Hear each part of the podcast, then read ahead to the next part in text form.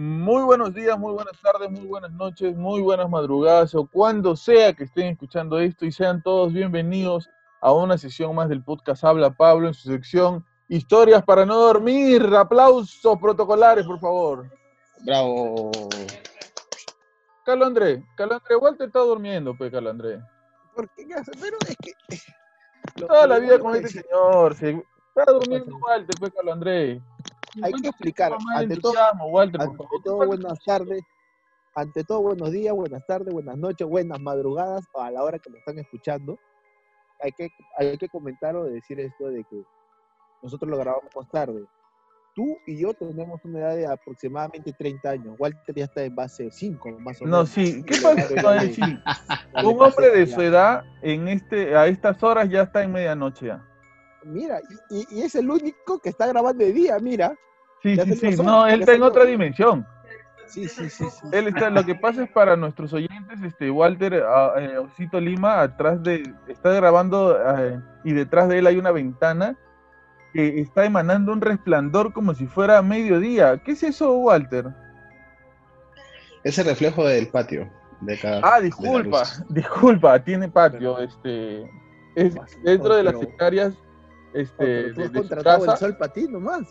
Sí, sí, sí, ese es el patio, este. Ah, no, discúlpanos, Walter. ¿Qué tal, este, Osito Lima? ¿Cómo estás? Este, ¿por qué estás durmiéndote? ¿Ya terminaron de hacerme bullying en la presentación? Del, del- No, no es bullying, hermano. episodio? Bullying entre dos adultos no se puede hacer, se hace entre un niño y A un ver. adolescente, creo. Primero quiero aclarar ciertas cosas. A ver, a ver, Ya. aclara, aclara. Punto número uno. Yo, yo tengo recién 38 años de edad. Ya. Entonces, ahí ya... Ya, 50 pero dime no una cosa, ¿estás más cerca de la base 5 o de la base 3? De la base 4.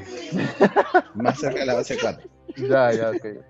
Y otra cosa, yo normalmente, me, la- yo normalmente me levanto a las 6 de la mañana. Entonces Ah, es ya, hora ya, sí, claro, sí, las porque 12 de la tienes que ver tus negocios, o sea, claro, las No, empresas que tienes, no, este, hay que trabajar, no, hay no- que trabajar porque tú sabes que la familia es numerosa, entonces hay que, no, hay que Sí, por que supuesto, una ellos. persona, una persona como tú tiene un bastante... Más bien quiero aprovechar para mandarle un saludo a, ¡No! a mi hijo, No, a mi- a mi- a mi- a- a mi hijo Matías, que nos escuchó la semana pasada y me dijo, papá, que por favor me mandes un saludo Ya, en la próxima grabación. Así que acá, hijo, te mando un fuerte abrazo. ya. Ok, ya a, a tu hijo sí. lo escuchas por, A tu hijo, sí. A tu hijo sí, pero no me estés comenzando a mandar saludos a los restaurantes, que le mando saludos No, no, tal no. que fui a comer. Yo, yo, yo envío saludos ya, la ya a, la, haciendo a la- a la gente que nos envía sus historias, pues, Pablito. Claro, claro, la gente que nos envía sus historias, por darse el tiempo y todo eso. que hacen posible que, que el podcast este que el podcast este nazca, que el podcast continúe, porque la verdad yo cada vez me quedo más asombrado de, las historias que nos mandan. Creo que una comienza a superar a la otra semana tras semana, creo que, que comenzamos a tener, se podría decir, un archivo, aunque, aunque poquito a poquito comenzamos a tener ya un archivo de, de las cosas que se ven por todos lados. Y Sí, yo, es, ¿sabes increíble, es es lo, increíble la cantidad de historias, la cantidad de ¿Sabes qué es lo que- sucesos. lo que creo que todas las personas tienen una historia paranormal, ¿no? Claro, como yo te decía, ¿no? Acá es donde cada uno tiene una historia paranormal que contar. Ahora, ¿sabes qué cosa? Viéndolo de un punto de vista diferente, nosotros que somos creyentes, eh, si tú ves de un punto de vista diferente nuestra creencia y nuestra fe, nosotros de cierta manera creemos en cosas paranormales. Porque una persona que no es católica y ve nuestra fe y nosotros le hablamos de las cosas en las que creemos, o sea, va, eh, podría pensar que nosotros creemos en cosas paranormales, porque este, nosotros depositamos nuestra fe en un ser que nunca en nuestra vida hemos visto, que únicamente nosotros decimos que sentimos, y si no es verdad que nosotros lo sentimos, y es parte de nuestro subconsciente o de algo que nosotros tratemos de percibir, un, placebo o algo así, o por ejemplo, nosotros decimos que que el Dios en el que nosotros creemos hace milagros, visto de un ángulo diferente, ¿eso no sería un hecho paranormal también?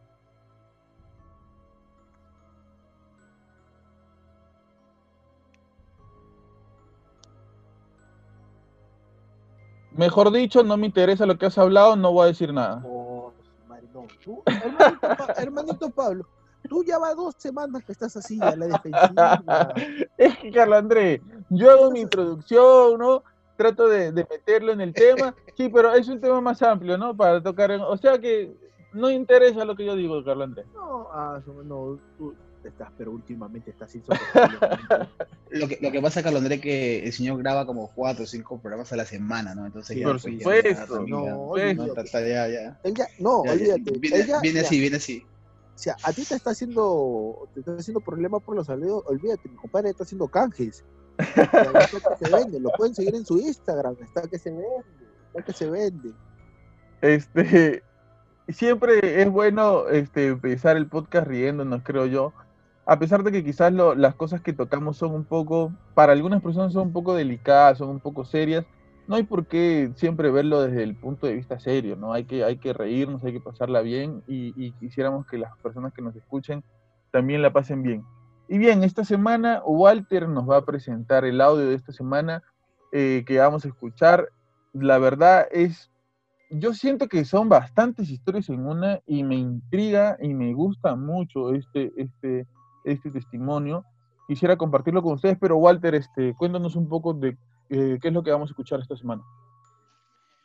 Bien, eh, la semana pasada me llegó ese, ese audio, ¿no? Es de una chica eh, que vive en Chimbote, para nuestros oyentes, mencionarles que Chimbote queda al norte de Perú, ¿no? Y ella comenta un poco la experiencia paranormal que tuvo, ¿no? Hago mención que es un audio un poquito extenso porque detalla de muchas cosas, de los diferentes sucesos que pasaron en, en, en esa casa, ¿no? Desde que antes que se construyera hasta la actualidad. Así que, sin más preámbulos, Pablito, eh, lanzamos el audio para que los oyentes lo puedan escuchar. Bacán, listo. Hola, ¿qué tal? Mi nombre es Ingrid, soy de la ciudad de Chimbote. Desde muy pequeña siempre he visto cosas paranormales. Mm, Este, todo comenzó siempre en la casa de mi abuelita, en ese lugar este, mm, en el que vive aún mi abuelita, era cementerio.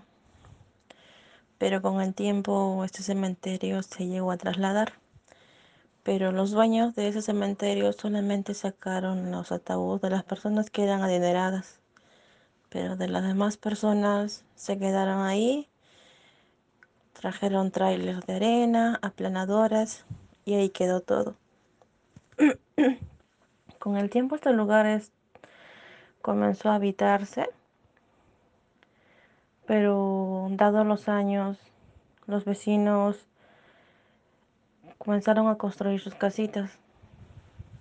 Y bueno, encontraron demasiados ataúdes de chinos. Es como si en ese lugar hubiese habido una guerra que nunca se contó en la historia.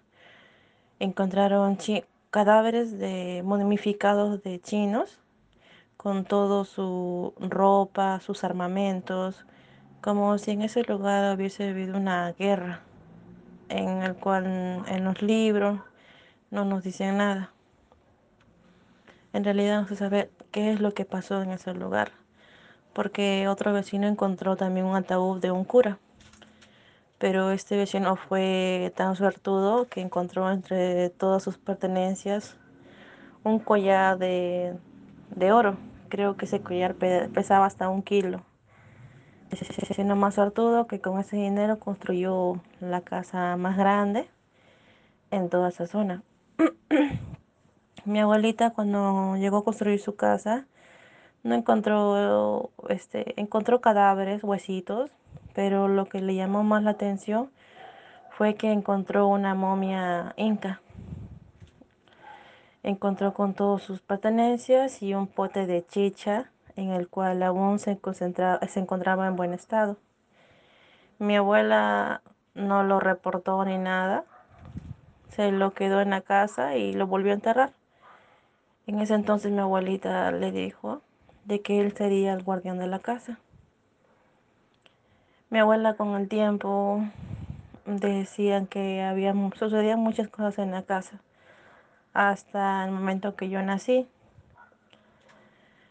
Me dijo también de que una vez este, a ella le regalaron chocolates. Fue en el tiempo que tuve dos años.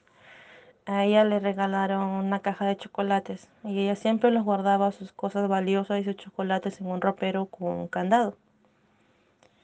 Mi abuela lo que le, le llamó más la atención fue que un día mis padres me buscaron por toda la casa. Se comenzaron a pelear entre ellos porque pensaba que yo me había salido de la casa y me habían robado o me había perdido.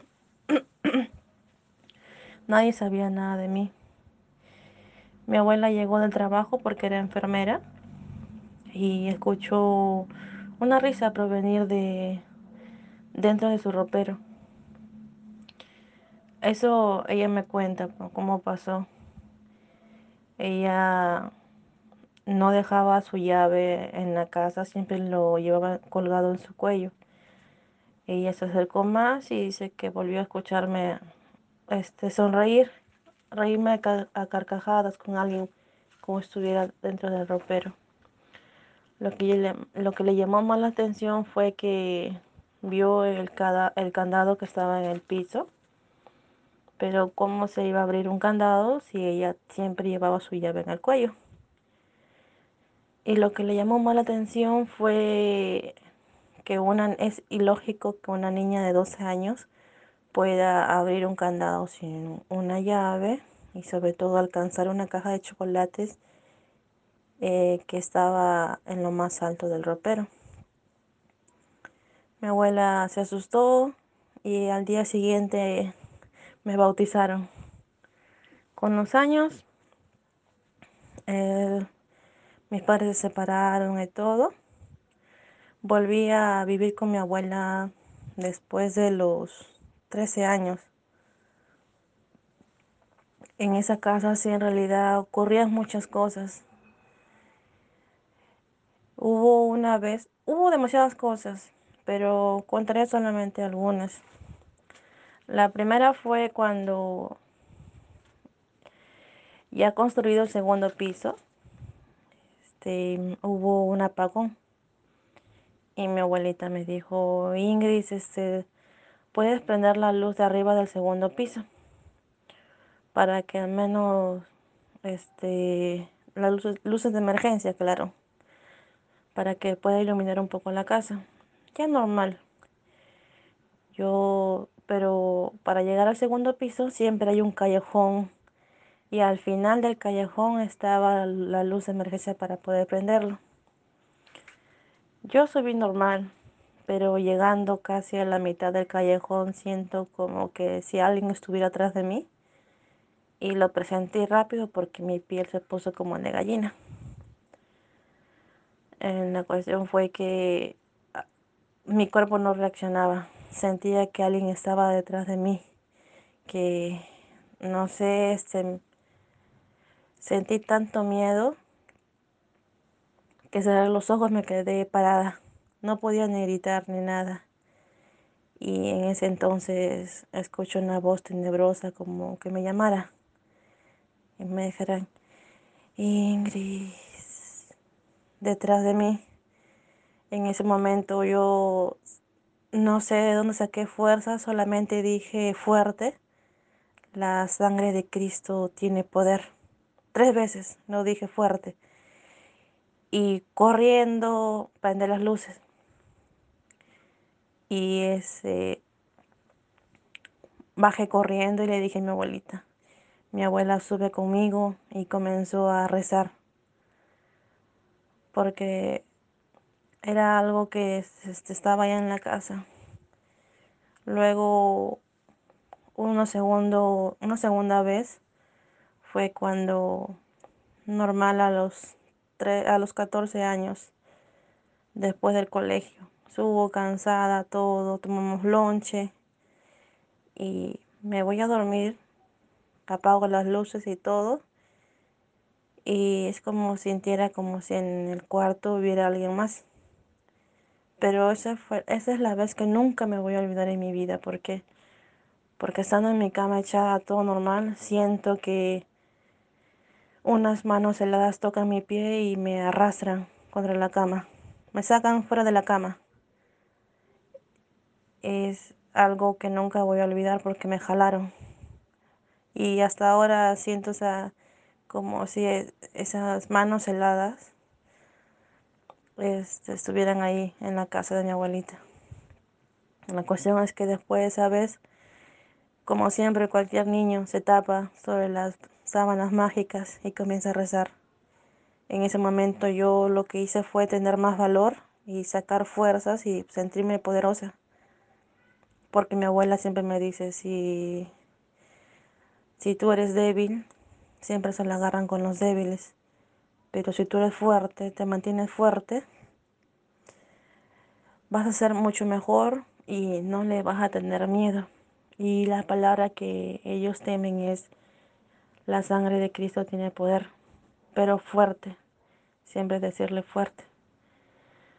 Esas fueron algunas de las cosas, porque hasta el día de hoy, las cosas en el segundo piso, hasta, hasta de grande, siempre cuando voy a mi abuelita, siempre este, ese ropero que aún hasta ahora existe, es como si yo estuviera en un cuarto y se escucha un silencio y se escucha como si abrieran y cerraran el ropero. Siempre, siempre suena hasta ahora ese ropero. Una vez a mí me pasó que estaba durmiendo en ese cuarto y pues tenía el control al lado.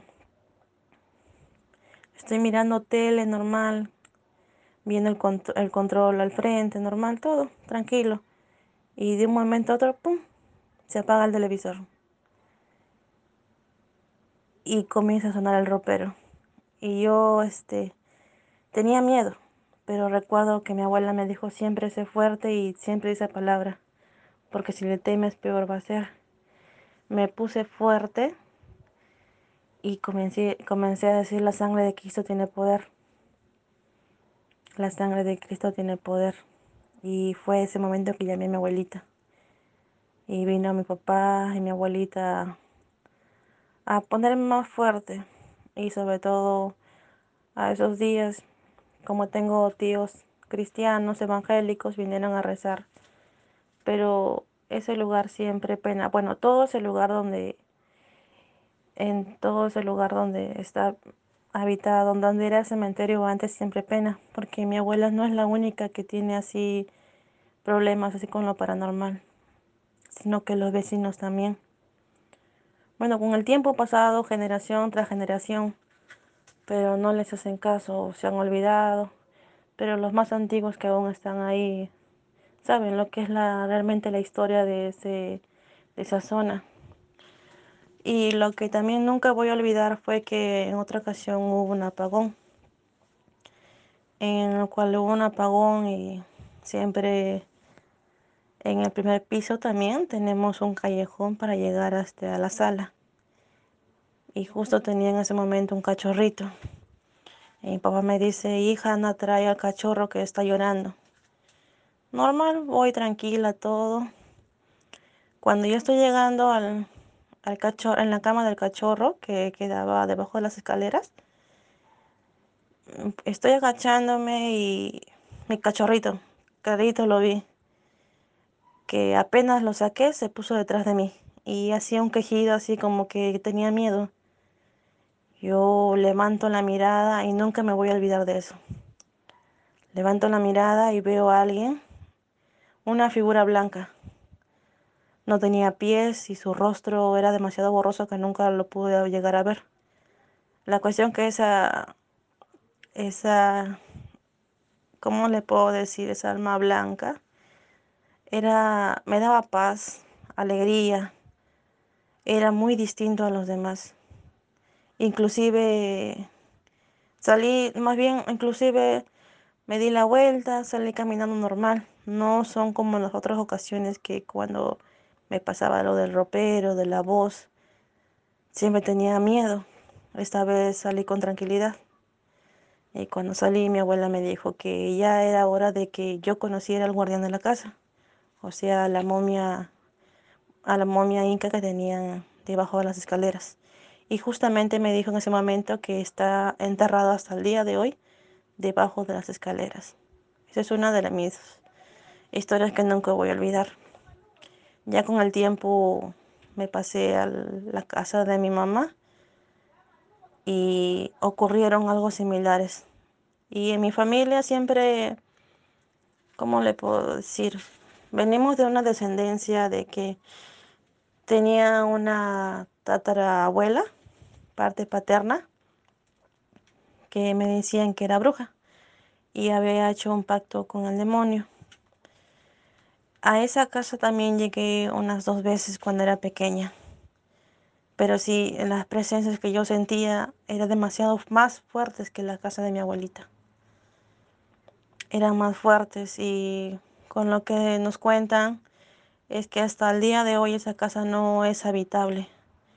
Porque se ven demasiadas cosas que la gente sale oyendo, sale loca o sale con enfermedades. Quien vivió esas experiencias fue mi papá nosotros tenemos, venimos de una descendencia de que podemos mirar, observar y ver, o por medio de sueños nos dan a conocer qué es lo que queremos decir a las personas. Yo varias veces cuando un familiar muere o cuando un familiar va a morir, sueño y cuando fallecen los sueños me dan algunas cosas que nunca Nunca pudieron decirla, en el caso de mi abuelita, que falleció y mamá lloraba mucho. Ella siempre me dijo, dile a tu mamá que yo estoy bien, hija, que no se preocupe, que estoy en un lugar mucho más tranquilo que el que estaba en la tierra. Y esos mensajes siempre les doy a mi mamá. También hubo una vez que mi abuelita también falleció y bueno, fueron muchas cosas y ah, uno falleció mi abuelito parte paterno. Yo en aquella fecha que falleció mi abuelito no sabía que había fallecido. Todos sabían que mi abuelito había fallecido. Y no me llegué a enterar después de que mi abuelito venga a despedirse de mí. Cómo ocurrió eso en la casa de mi mamá. Mi mamá me dice, hija, ya vengo, voy a comprar una gaseosa y me deja sola en el cuarto. Yo apago la tele normal y cuando me siento en la cama todo tranquila, siento como un familiar se acerca a mí, se sienta al lado junto, junto a mí y me abraza. Porque me di cuenta, porque sentí que también la cama se hundió un poquito y sentí un abrazo fuerte. Y cuando veo el reflejo en la tele, vi una como una sombra así blanca y yo dije quién habrá fallecido y mi abuelo mi, tía me llama a la hora diciendo que mi abuelito ya había fallecido y que ya lo estaba velando en la casa y yo les dije no me me puse demasiado triste pero supe que mi abuelita al menos también se pudo despedir de mí y se fue en paz. Luego, lo que ocurrió alguna vez es que en mi tierra dicen que hasta el día de hoy se escucha la llorona. El caso fue, no sé si fue la llorona, pero una noche anterior falleció la suegra de mi mamá porque está comprometida ahora con otro, con mi padrastro. Y al morir su mamá, en la noche, siempre, siempre me dejan dormir a mí en el segundo piso, sola. Me gusta la tranquilidad. Pero en ese momento, cuando entro a mi cuarto, me voy a dormir todo. A las 3 de la mañana me levanto. ¿Por qué digo que a las 3 de la mañana? Porque tenía mi celular al lado y se prendió solo. Tres de la mañana vi. Y escucho un llanto de esos terroríficos a lo lejos. Un llanto en el cual los perros comenzaban a aullar de todos lados. Pero era la única que estaba despierta en el segundo piso. A la segunda vez escuché un llanto mucho más lejos. Pero no me podía mover, es como si mi cuerpo hubiese estado atado a la cama Estaba despierta porque podía ver mi celular prendido la pantalla, así que nunca diré que fue un sueño o una parálisis del sueño, como lo dice. A un rincón de a un rincón de la pared sentía que alguien estaba mirándome. No podía dormir, rezaba, rezaba y sentía que la presencia se acercaba más a mí. ¿Por qué lo digo? Porque también tenía un cuadrito en mi ropero y se cayó solo. Y habré rezado como 40 veces. Me quedé dormida, de nuevo me levanté a la hora y sentí esa presencia en mi cuarto todavía. Al día siguiente me levanté y le digo a mi mamá.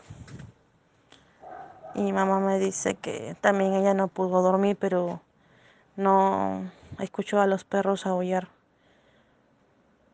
Esa experiencia nunca me la voy a olvidar porque después que regresé a la universidad aún sentí esa presencia en una esquina de mi cuarto.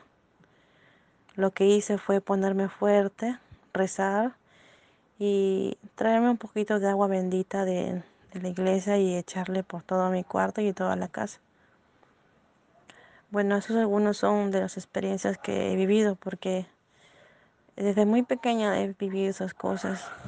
Pero lo que siempre me dice mi abuelita es que si yo les tengo miedo va a ser peor. La cuestión es que yo me he hecho con el tiempo más fuerte. Y no soy la única que ve ese tipo de cosas o ha, ha sentido ese presentimiento. Mis tías, parte papá también lo siente y ha visto muchas cosas en los cuales ahora no puedo estar con ellos por esto de la cuarentena y por no llegar todavía a mi pueblo. Saludos para Osito Lima de Fridays.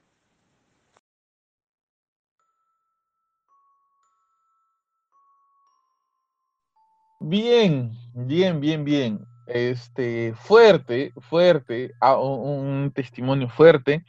Quisiera saber yo, antes que nada, sus primeras impresiones. No quiero que toquen los puntos, ah, esto, no.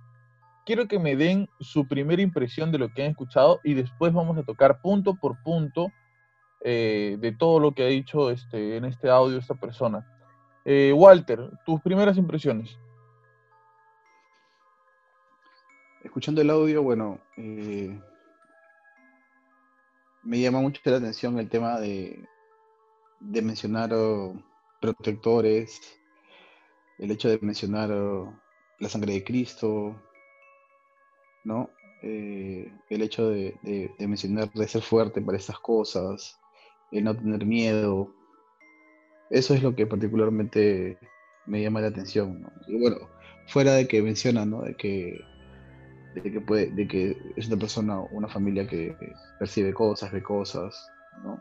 que tiene como que eh, se despiden de ellos cuando iban a morir y todo eso. Eh, Carlos André, tus primeras impresiones. Me sorprendió mucho porque tocó, o sea, hay muchos temas que tocó, tocó La Llorona, tocó, me sorprendió mucho lo del cementerio hay historias curiosas, que no solo en Chimbote, en el norte, sino para el, para el sur hay bastante también regular de esa. Hay no igual, pero parecido que le pasó a un grupo de amigos incluyendo. Eh, a mí lo que más me sorprendió fue el principio del relato. Yo, a mí me parece alucinante que hayan encontrado ataúdes de personas orientales en ese lugar. Me parece, y que, y que diga que al parecer fue de una guerra que no se contó en la historia. Yo te quiero preguntar, Walter, tú que eres un erudito de la historia del Perú, tú que has estudiado, tienes maestrías, licenciaturas, doctorados en lo que tiene que ver con la historia. Carlos Andrés, mira la, introducción que le estoy haciendo. ¿ah? olvídate. Escucha la introducción que le estoy haciendo que conoces sobre este tema, que te gusta, yo sé que te gusta la historia del Perú, las guerras, lo que se vivió aquí en el Morro, etcétera. ¿Qué conclusiones sacas de, esto que dice la chica acerca de, de personas orientales enterradas en ataúdes en Chimbote, eh, o sea, soldados enterrados en Chimbote en ataúdes, de, que pueden haber pertenecido a una guerra que no se contó en la historia. Tú que tienes todos esos conocimientos, ¿qué podrías decirnos sobre eso? Ya mira, para, ya me gustaría tener algún título de todo lo que has mencionado sobre mi persona. Eh, a mí también eso es una de las partes que más me llama la atención de, este relato. Eh, yo tengo dos teorías, de acuerdo a lo que escucho. ¿no? Eh, a ver, hay que ponernos en contexto. Chimbote es un puerto al norte de Perú. Entonces llegas por el mar. ¿no? recordemos que en la Edad Media o, más atrás, la única, el, único, el, único, tránsito que existía era por el mar. ¿no? entonces, una de mis teorías es que eh, fueron eh, tal vez algunos navegantes eh, chinos, ¿no? O japoneses, más que todo chinos creo yo, ¿no? que pudieron llegar a, las costas del Perú y posiblemente se, se enfrentaron en un conflicto bélico con alguna de esas culturas que si vemos puede ser tranquilamente los moche, ¿no? O, por ahí alguna cultura, o, o, ¿no? Y que fueron derrotados y fueron enterrados en ese lugar. Esa es una de mis pero, Pero a ver, eh, espera, espera. Más o menos reforzando la idea que tiene Walter, yo creo que más que una guerra, yo creo que como han venido barcos de, ajá, o una batalla, han venido ah, han venido barcos de esclavos, han venido barcos de chinos. De también, eso, eso también, eso es, esa es mi segunda teoría. claro. pero no, no, no, no creen que se están yendo un poco en, en un viaje, porque se están diciendo que, que han podido hacer pues, una batalla, que han podido, pues. han podido eh, tener con la cultura, por ejemplo, moche. Yo creo que en ese tiempo no existían las sepulturas en ataúdes todavía. Sí, claro. Lo que, lo que, lo que creo que ella menciona es que a un sacerdote se encontró un ataúd. No, ella lo menciona después, el sacerdote. Yo te estoy diciendo mm, que ella dijo literalmente que se encontraron ataúdes de soldados chinos. Pablo. Pero también puede también que sea, no de repente no sean soldados. Acuérdate que de repente ha habido muchos marineros, o sea, vienes en un barco, obvio tienes que tener marineros. Y normalmente no sé si ahora, o sea, ahora es muy poco, pero normalmente la gente a veces te, enterraba con, o muchos se enterraban con terno, con vestido, bueno. pero a ver, tú, cuando ves a una persona, ¿cómo lo reconoces como un soldado? Por la vestimenta. Por la vestimenta. ¿Y por qué más? Por la vestimenta. Por las armas. Por las armas. Entonces, una persona o un grupo de personas con la misma vestimenta y con armas, ¿qué cosas son? Pues ser marineros. ¿Con la misma vestimenta de los marineros? Claro, los marineros también llevan uniforme, Pablo. Eh, ya, los marineros llevan uniforme, pero los marineros que pertenecen a las Fuerzas Armadas, no los marineros que, que salen a lo que sea. Pero estamos hablando, pues, Pablo, de, de, esos de ese de, de, claro, son pues de, del siglo XIV, XIII. O sea, algo que, algo que también creo que tenemos que entender es que la historia, no solamente la historia del Perú, ¿no? mucha de la historia está mal contada. Entonces igual se mencionó, pues, si vemos lo de, lo de Colón, que Colón fue el primero en llegar a América, es mentira. No llegó Colón primero a las Américas.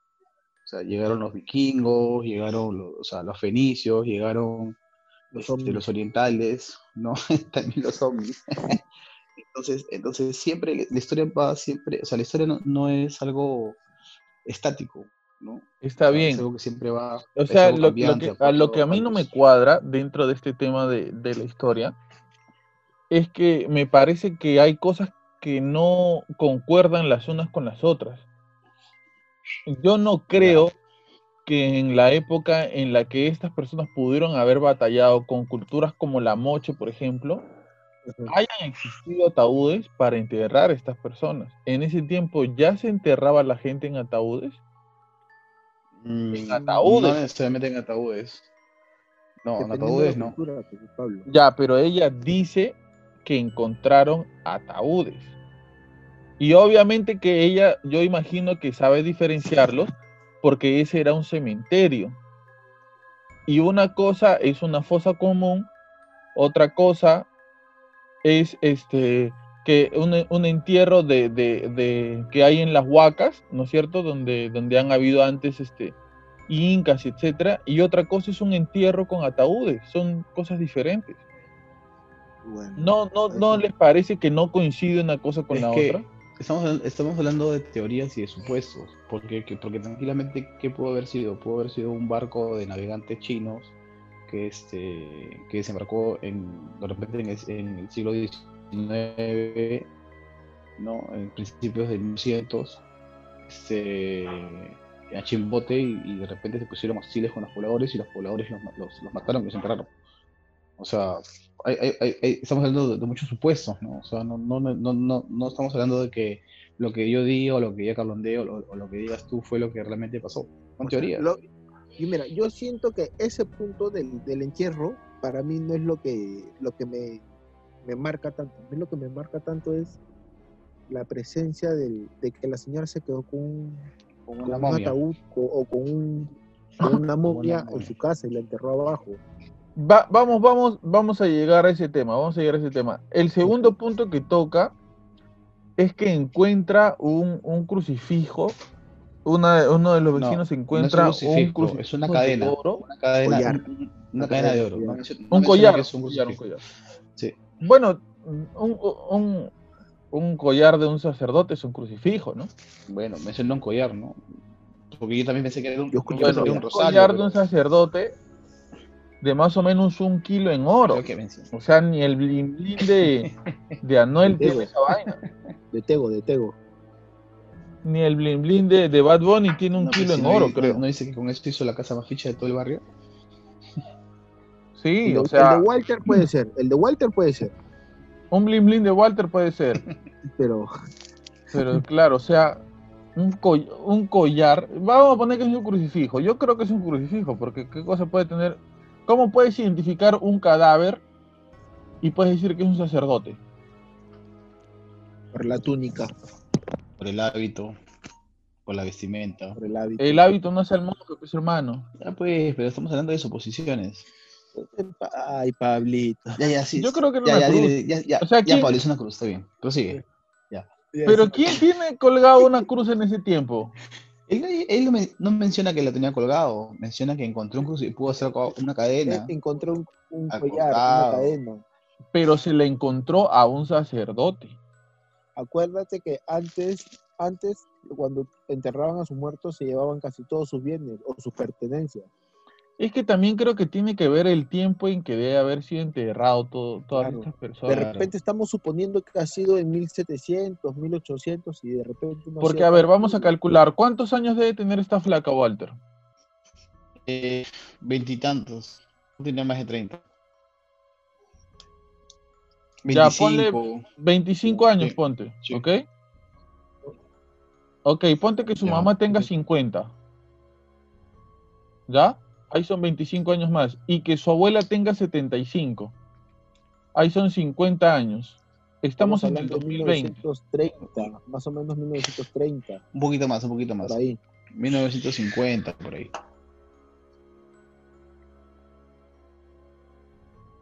Cla- no, Ah, sí, pues. sí, más, razón. 1970. Claro, o sea, en 1970, No. este, No, pues sí, son, son 75 años. No, te fuiste. 70 y 50.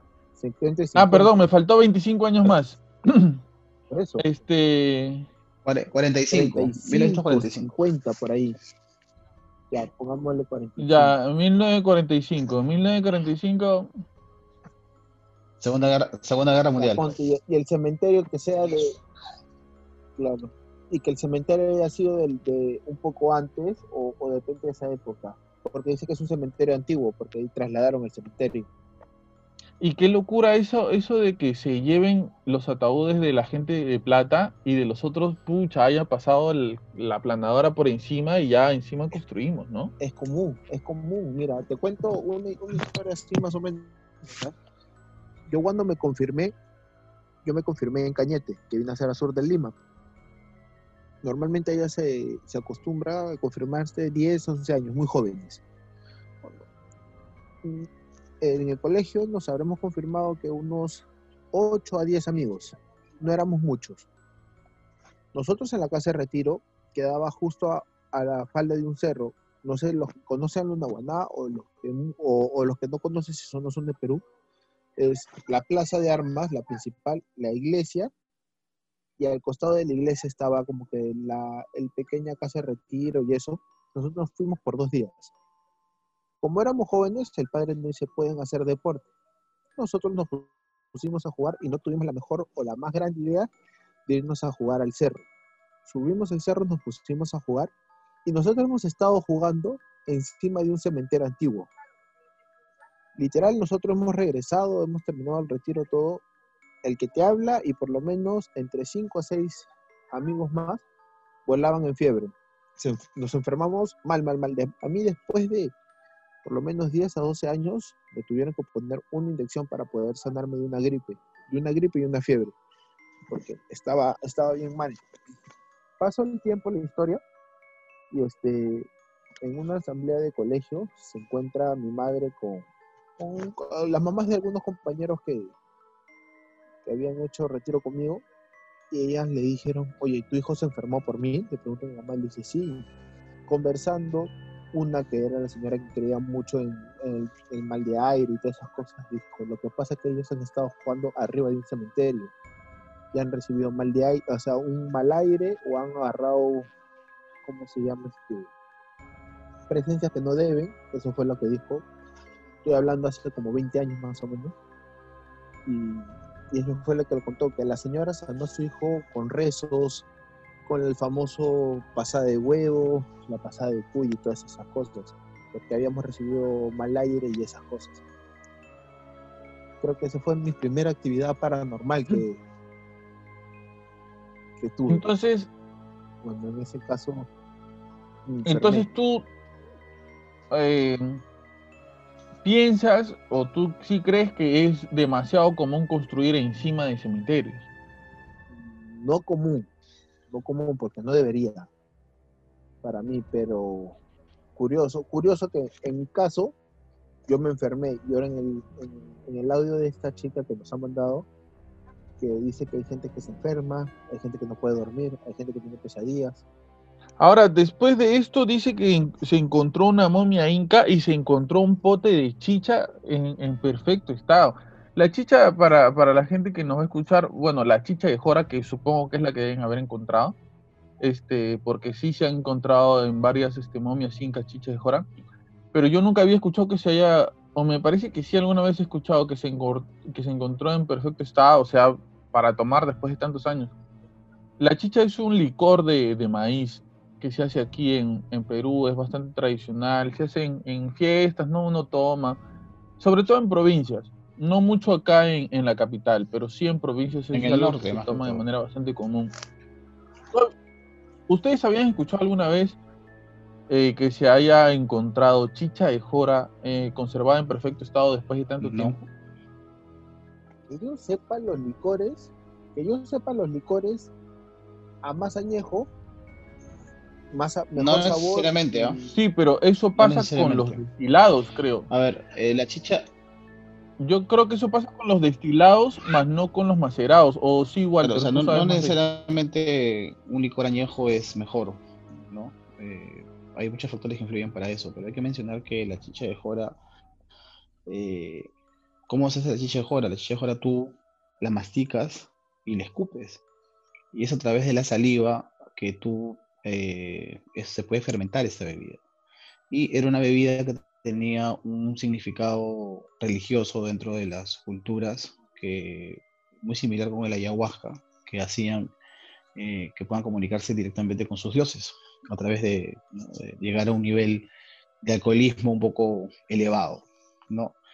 Eh, no sé, sinceramente, desconozco, no sé si de repente por aquí habrá un arqueólogo que nos esté escuchando y nos pueda dar una mayor información sobre eso, o una mejor, una mejor información, pero no, no creo que la chicha haya estado en perfecto estado, ¿no? Si estaba enterrado, normalmente siempre puede ser que se haya o ya malogrado o, o, haya eh, habido restos de la, chicha, a mi opinión. Mm, Me parece a mí sí haber escuchado alguna vez este cuando han encontrado una momia sobre acá en, en- el Perú, haber escuchado algo parecido de que, de que la, la chicha de jora que se ha encontrado este, está en perfecto estado, pero es, es, es por lo menos raro, creo. Yo sé que este, la miel sí no se malogra. Y es esto, yo miren, sé. La solamente miel es- sí puede. Se han encontrado miel en perfecto estado en, en Egipto con 4.000 años de antigüedad. De haber sido enterrado. ¿no? Eso sí sabía, pero de otro producto no, no, te, no te lo podría decir. me parece ya raro que, miren, hemos empezado tocando los primeros puntos del testimonio y ya es, es una historia bastante, con bastante diversidad. Como hablábamos la vez pasada, ¿no? Yo creo que cuando una persona quiere contar una historia y quizás no es verdad, que una historia es mentira, eh, trata de, de dar los mayores detalles a su historia original, ¿no? Y no hay como que cosas que no cuadren dentro de su historia, por el contrario, trata de que haya cosas que cuadren. Y en esta historia hay, hay mucho. Hay, hay eh, este, momias, hay este, misterios por soldados chinos, hay fantasmas, hay series, Lloronas. ahí está La la Llorona. Pero bueno, vamos a, vamos a seguir. Después está este hecho del que ella habla, de que a mí me parece curioso, ¿no? Cómo son las personas en provincia. Dice que a su abuela le regalan unos chocolates y su abuela guarda estos chocolates bajo llave, ¿no? Como un, bien bastante preciado. Este, y que a ella no le encuentran y después le encuentran en esta especie de, de alacena que estaba cerrada con llave, con candado, y que no habría manera de que ella con dos años de edad haya, podri- haya podido abrir esto. Es curioso, curioso. ¿Qué explicación podríamos darle a esta situación? Bueno, es el mismo. eh, eh, para mí, ese caso del que apareció en el ropero viene a ser como que el mismo caso de los niñitos que aparecen debajo de la cama, porque ella menciona que ahí mismo fue bautizada. Al día siguiente fue bautizada. Ya, o sea, no sé, no sé si ustedes, pero yo, yo he escuchado bastante testimonio de personas que dicen que bautizaron a sus hijos Mira, porque yo- los yo- encontraron A mí sí me gustaría agregar algo sobre lo que están mencionando. en la cuna. Algo, algo, bueno, que no me tocó pasar a mí directamente, pero sí fue con mi hijo, el mayor. ¿No? Eh, cuando mi hijo eh, tendría pues que 10 meses de edad aproximadamente, eh, y él ya estaba en andador, ¿no? Para que aprenda a caminar. Y eh, en la casa de su mamá, en Chorrillos, en la avenida Castilla, ¿no? Para los que no conocen, esa es una avenida antiguísima de Chorrillos, fue una avenida en la que fue este, saqueada, quemada, destruida en la guerra con Chile. Y eh, es una casa antigua esta, donde, donde, donde, donde vivía su mamá. Entonces, eh, según lo que me cuenta ella, es que un momento que estaba como leve sola y tiene que cruzar al frente de la, de la calle a la, a la tienda, de la esquina de su casa. Ha ido a comprar creo que unos champús y cuando ha regresado de comprar, le dejó al bebé solo en el andador, que dice que se ha demorado un minuto en ir y venir, un minuto y medio, ponle. Lo ha encontrado al bebé fuera del andador, como si alguien lo hubiese cargado, lo hubiese sacado. Entonces ahí sí, porque es imposible que un niñito se salga del andador, ¿no?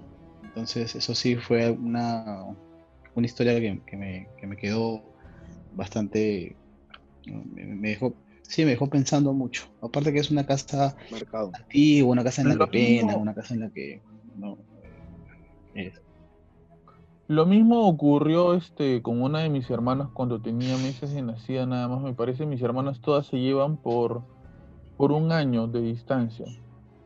Eh, y la menor de mis hermanas estaba en su cuna con esos como barrotes de, de madera que tienen las cunas, alto. Este, mis papás habían, o sea, de la casa donde vivían, habían ido a una tienda que estaba a un par de puertas nada más, ¿no? Incluso mi mamá no se había alejado mucho de la puerta porque este, mis dos hermanas estaban jugando en, el suelo y la otra estaba encima de, de su cuna. Entonces mi papá va a la tienda, regresa, se habrá demorado, dicen ellos, este, cinco minutos, ¿no? Entran de nuevo a la casa y no estaba mi hermana, este, una de mis hermanas, la, la más chica de todas, no estaba. Entonces mi papá le pregunta a mi mamá por mi hermana y ella le dice que no sabe. Entonces le dice, ¿la ha sacado? ¿La has llevado a algún lado? No, le dice, comienzan a buscarla por todos lados y la encuentran debajo de la cama también. Y eso es algo que mucha gente cuenta acerca de sus hijos, que los descuidan dos o tres minutos y de repente los encuentran Sí, debajo de la eso cama. es muy usual por acá, en esa parte. No sé cómo será en España o en otros lados del mundo, pero eso sí suele pasar. A- algunas personas explican que son Sí. como que duendes, ¿no? Que se quieren O llevar a juegan los con los niños. O... Por- ¿Tú has tenido una historia parecida a esa, claro. Andrés?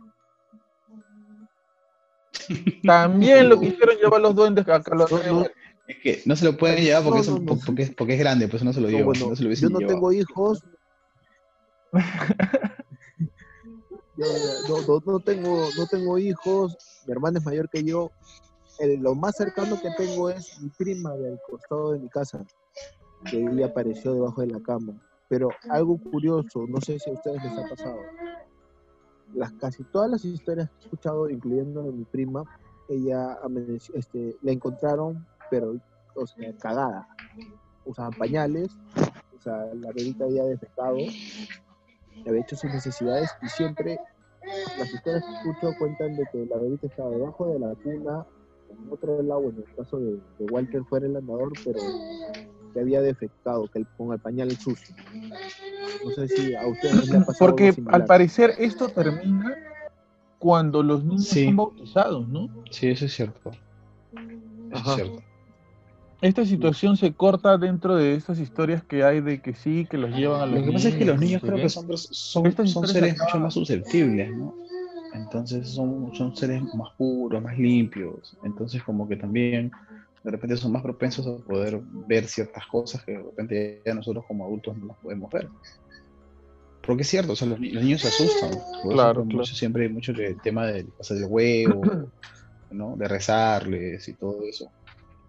Ahora, ¿ustedes creen en eso de, de- de que pasar el huevo, el cuy, ayude a, lo- a los niños a, mejorar en alguna situación eh, de susto, de, de miedo, de, enfermedad que tienen? Porque eh, hay, hay versiones sobre eso, ¿no? O sea, yo a lo que me refiero es que aquí en, el Perú hay una costumbre eh, bastante antigua de, de en to- esto sí es esto sí es en todo el Perú, creo. No, no, no es que sea solamente de provincia, hay una costumbre bastante común de que cuando los niños se asustan, las abuelas o las mamás agarran un huevo crudo y comienzan a rezar pasando el huevo por el- todo el cuerpo del niño.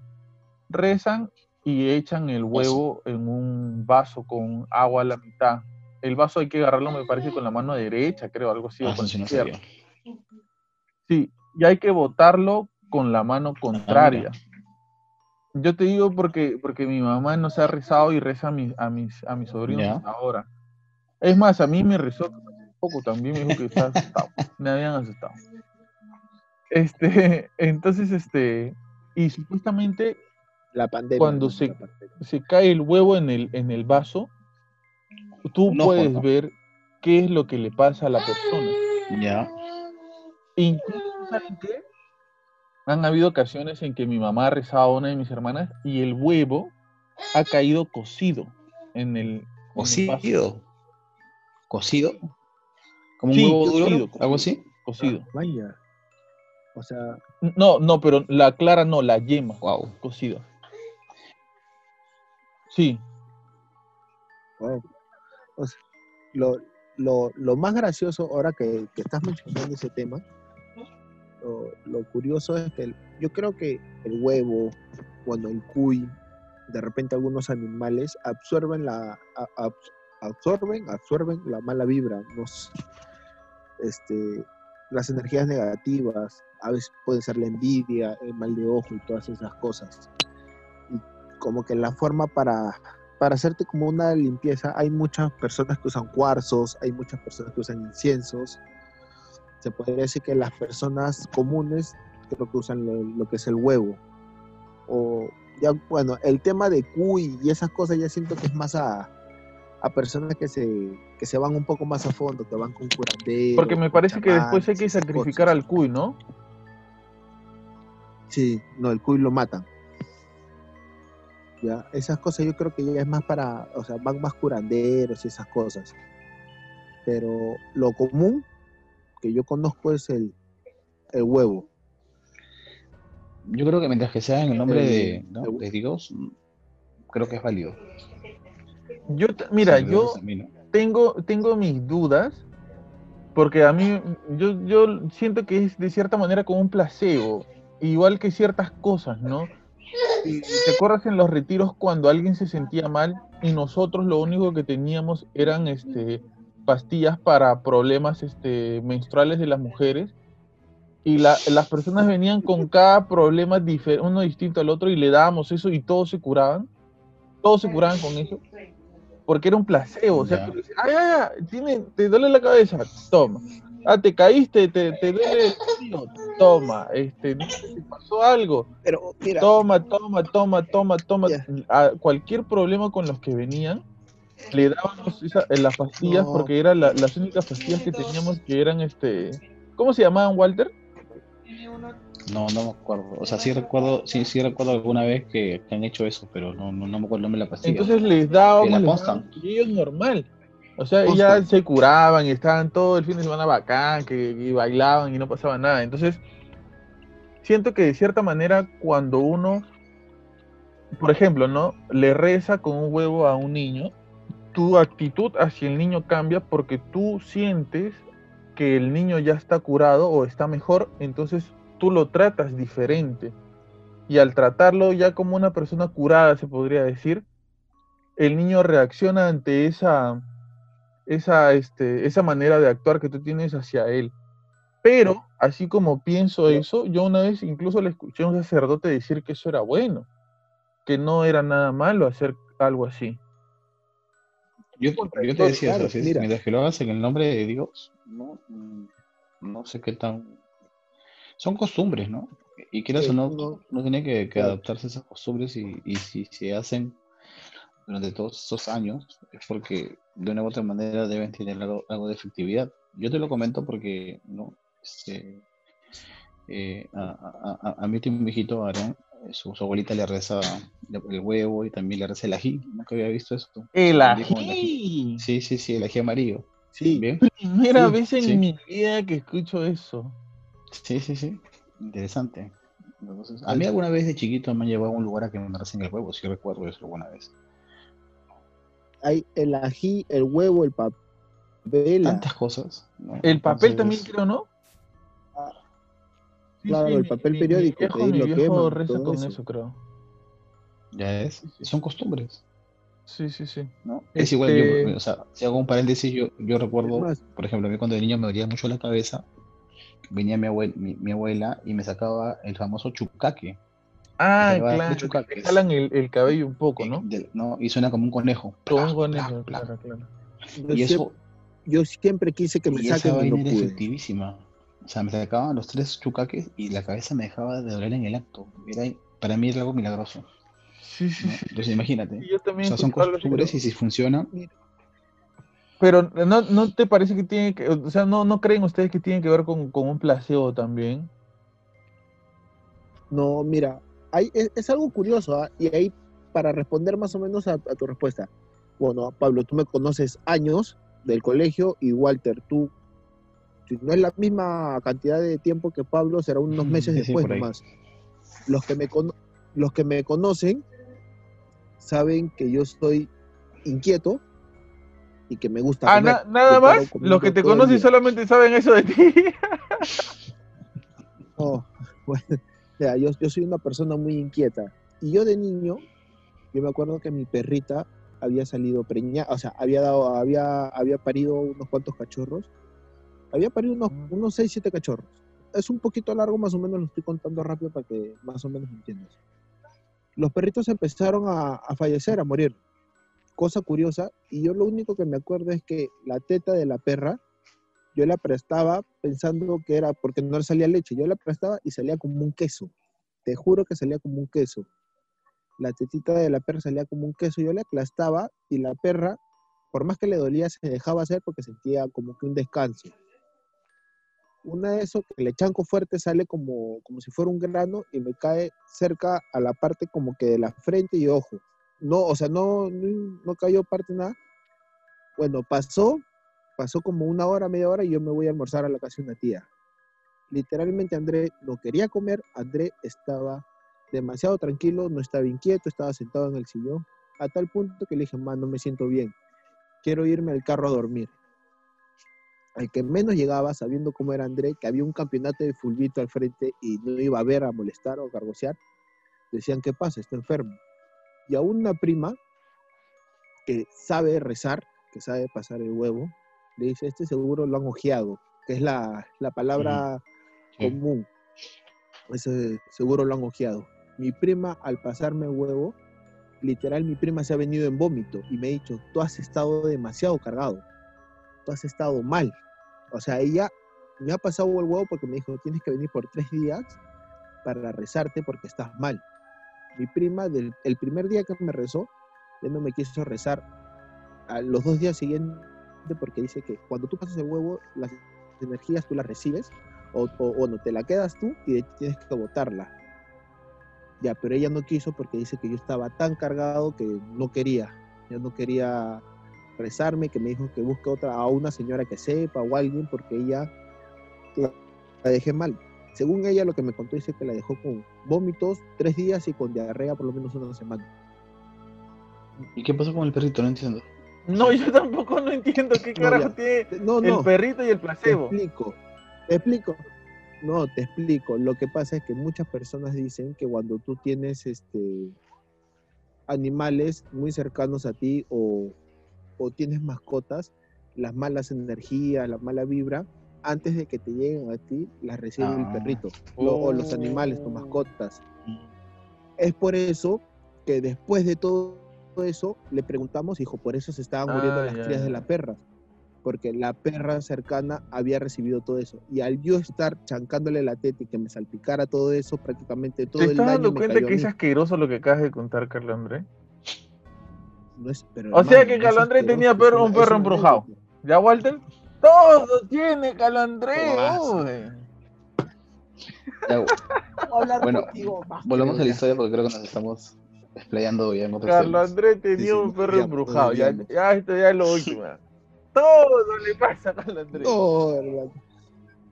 No, en verdad, es curioso. Ahorita, mira, nunca me había puesto a, a pensar desde que estamos, que estoy grabando eso. En verdad, a mí me han pasado un montón de cosas curiosas, ¿sabes? Literal. A, a ver, retomando, retomando un poco el tema, este, es gracioso porque yo lo digo de broma, pero en verdad, Calandré, todo, a ti te pasa todo, ¿no, Calandré? ¿Por qué? Porque, no sé yo, tú de- deberías tener tu, tu, tu podcast que se llama Historias para no dormir, Calandré. Tuyo personal. Este, retomando un poco eh, el tema, este, después de todo esto que le pasa a esta chica, ella dice que, que un día eh, siente que una persona la está siguiendo, ¿no? Una persona la está siguiendo y de repente dice su nombre. Este, y ella se queda paralizada. Yo les comento, no sé si les conté esta historia que me pasó. Eh, nos- yo me fui a, a un, a un, este, una experiencia espiritual, a un retiro en, en Canta, que es un, una, eh, un lugar cerca a Lima, pero parece una provincia, pero no es provincia. Bueno, aunque ahora ya el Callao es una provincia constitucional, no creo que Canta quede en el Callao, creo. No, Canta está O más pasando. arriba. No, Canta sí, está- pasando, ¿no? Claro, Canta está Sierra Canta viene siendo la Sierra de Lima, ¿no, Sí, Walter? Sierra de Lima. Correcto. Entonces, este, nos fuimos a Canta, un, un pueblo bien, bien, bien pobre, eh, en un retiro. Yo era el encargado de esa experiencia y, y eran unas este, monjitas brasileras las que estaban ahí. Y como yo era el encargado, me dan la llave para abrir y cerrar el lugar donde hacíamos el, el retiro, que en ese momento era en un colegio. En, en- en- en el aula donde dormía el equipo, en esa aula almorzábamos y en esa aula se hacían los temas. O sea, era, era un lugar bien chiquito. O sea, tú imagínate cómo teníamos que estar armando y desarmando este, todo el día, pues, ¿no? Por la secuencia. Y a mí me dan la llave, me dicen, ¿sabe qué? Este, señor Don Pablo, usted cierre, usted abre, ¿no? En la mañana, en la noche, cierre todo, cierre la cocina, cierre, cierre, cierre. Ya, bacán, dije. Total que esa noche de sábado para domingo, ya yo había, yo ya me había aprendido cómo hacerlo de viernes para sábado, ya me habían enseñado, y de sábado para domingo, al fondo era, era, un, era un pasadizo, ¿no? Y al fondo de ese pasadizo, a la mano derecha, estaba la cocina. Entonces yo agarro, era el lugar más oscuro de toda la casa porque yo tenía que apagar todas las luces. Agarro, apago las luces, todo, me voy viniendo, comienzo a cerrar aquí, cerrar allá.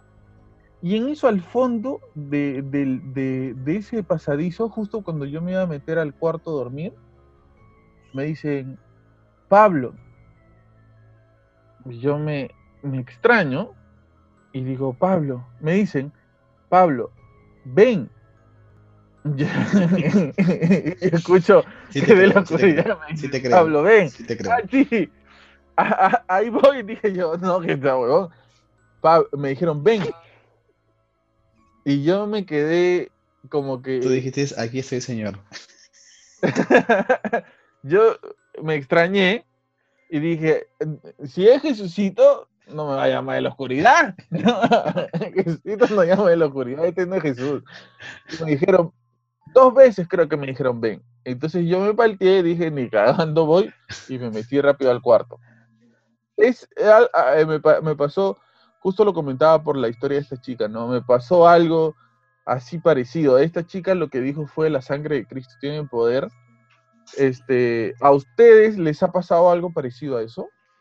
A mí me han pasado que me han silbado, ¿no? O sea, eso me Nah, ha pasado. tranquilo, churro. No, no, no, no, sí me ha pasado eso. Alguna vez también en algún, en algún retiro que mencionas, ¿no? En un lugar desolado, de madrugada, donde ya no hay nadie. Pero el silbido, ¿cómo ha sido? No, no, sí, sí me ha pasado eso. Sí me ha pasado eso. Alguna, igual, igual que, que Pablo, alguna vez también. Alguna experiencia espiritual. Pero, o sea, se van dando cuenta cómo comienza a girar la historia de esta persona, cómo son bastantes encuentros, uno detrás del otro, como que... A mí me sorprende la pasividad con que esta chica cuenta las cosas. No, Uno- olvídate. A mí lo que me desespera de todo el de todo el audio que nos han mandado es que dice, me pasa una, la primera la de que le encuentran en el ropero, la segunda que estaba, ah, En el cuarto. la del perro, la del cuarto, brother, yo a la segunda yo ya no vivo ahí ya, largo. Pero, Claro. loco, pero, o sea, Cuando los perros de oviaban. repente no tiene Claro, posibilidades de vivir en otro lado tampoco en ese momento, pues, este... Hermano, olvídate, me voy a vivir un parque, no sé. busco Es que tú eres lado. muy miedoso, pues, Carlos Andrés, seguro No, la hermano. chica es más fuerte. Claro, bueno, hermano, no tenía- a los, a los 15 años recién Toda la escuela de la Pero ya le habían pasado cosas. Claro, No, pero igual, hermano. estás- Porque estás como te digo, a mí una de las cosas que me sorprende es la pasividad con la que la chica cuenta las cosas, pero no es ¿Cómo se porque no le interese. Se sino llama me parece Ingrid. que es porque Ingrid. Ingrid. Con- no, Ingrid. con S, Ingrid. Ingrid. Sí. Ah, mira, raro nombre, Sí, sí, ¿no? sí, Ingrid. Ah, Ingrid. Pero bueno, aguantar todo eso. Gra- gracias Ingrid por, por tu relato, vamos a seguir hablando de él. Pero ah, me, me parece que ella como que ya pasó tantas cosas que es como que Algo normal. El día ya lo, día. ya lo toma con cierta cautela también, ¿no? Porque ella dice, y eso que a mí me han pasado un montón de cosas más. Ya parece, ya, ya parece el- Carlos Andrea. tú imagínate todo lo que le ha pasado a esa chica. Mira, a mí después de todo lo que me ha pasado, no le tengo miedo, pero sí respeto. Y si yo veo No, ya, no, ti- ahora Carlos Andrés no tiene miedo. Hace un No. momento dijo, a la segunda yo me voy a vivir al parque, pero, es que pero escucha, ahora dice no tengo miedo. No es que tenga miedo, pero si yo sé que algo está pasando ahí, ¿yo para qué voy a buscarlo? Simplemente me doy media vuelta y sigo caminando por otro lado. ¿Por qué? Porque te da miedo. Simplemente a los curiosos que lo chape. A mí que me yo de lejito nomás y los grabo. Muy bien, Carlos André. Vamos a, a seguir con algunas cosas de las que, de las que habla. Después mm, continúa con algo que, que creo que es alucinante, ¿no? O sea, tú te imaginas, Carlos André, tú imagínate que hoy día termina el podcast, te pones a ver una peli por ahí, jijiji, jajaja, y te quedas jato, te quedas dormido. ¿No es cierto? Estás durmiendo boca abajo, así, bien abrazado de tu almohada, Ya. y de repente sientes unas manos frías que te agarran los pies y te jalan. Olvídate. Olvídate. Ya, es más, es más, ahorita has hablado eso y alguien trago un aire por mi ventana que me hace hasta voy a cerrar la ventana mejor. Tú te imaginas, tú te imaginas eso, o sea, las manos hiladas jalando. Ahí está ya. Esta vez no, no, no digamos qué pasaría. O sea, no, o mejor dicho, ¿qué piensas? ¿Qué pasaría si a ti te pasa eso, ver, Pablito? A mí, si a mí me pasa eso, mira, si a mí me pasa eso, te juro que yo me pongo en actitud de confrontar. Yo me pongo en actitud de confrontar. Porque en mi casa no pasan esas cosas. Entonces, si pasa, yo sé que es porque algo raro debe estar pasando. O sea, yo no voy a decir, Claro. "Ah, de repente me confundí, no las huevas. ¿Y, Yo cómo tú, sí y, cómo, y cómo tú lo confrontarías? ¿Qué harías tú? Claro. ¿Cómo lo confrontarías? ¿Qué harías? Yo, mira, yo como te digo, sí sentiría que algo malo está pasando y yo lo confrontaría y lo confrontaría de la manera más tradicional en la que nos enseña este, la Biblia a confrontar este tipo de cosas, en el nombre No. de Jesús. Claro. No, si tú no supieras de la Biblia, que tú te cuadras a mechar. No, pues tú ya me pones en una, en una posición en la que No, no, no. Bien- sabría cómo Está responderte bien que lo porque no menciones estoy. para que la gente que nos escuche sepa. Si te pasa Claro. algo similar. Claro. Eh, como, como, como hizo esta chica, ¿no? Esta chica dijo, este, la sangre de Cristo tiene poder. O sea, lo que hizo eh, fue nombrar a Jesús. Yo, como te digo, yo lo confrontaría y obviamente yo lo confrontaría poniendo a Jesús delante porque nuestra fe lo que nos enseña es que no es que nosotros somos este, superhéroes, sino que cualquier cosa negativa que haya delante de nosotros, podemos nosotros confrontarla en el nombre de Jesús. Es lo que nos enseña nuestra religión y nuestra fe. Claro. Ya tú te basas y te agarras con toda tu fuerza a esa seguridad y a esa certeza. Porque según lo que sabemos nosotros, no existe y no hay y no habrá un ser mucho más poderoso que el Dios en el que creemos nosotros. Entonces, ya tú, tú mismo como que te das valor, ¿me entiendes? Pero si tú estás como que dudando, Chucho ahorita me lleva, me jala por abajo de la cama y ya fui, creo que esa duda va a alimentar, ese temor va a alimentar que Valente, insistan con eso, que insistan con eso, porque ¿qué es lo peor que puede suceder?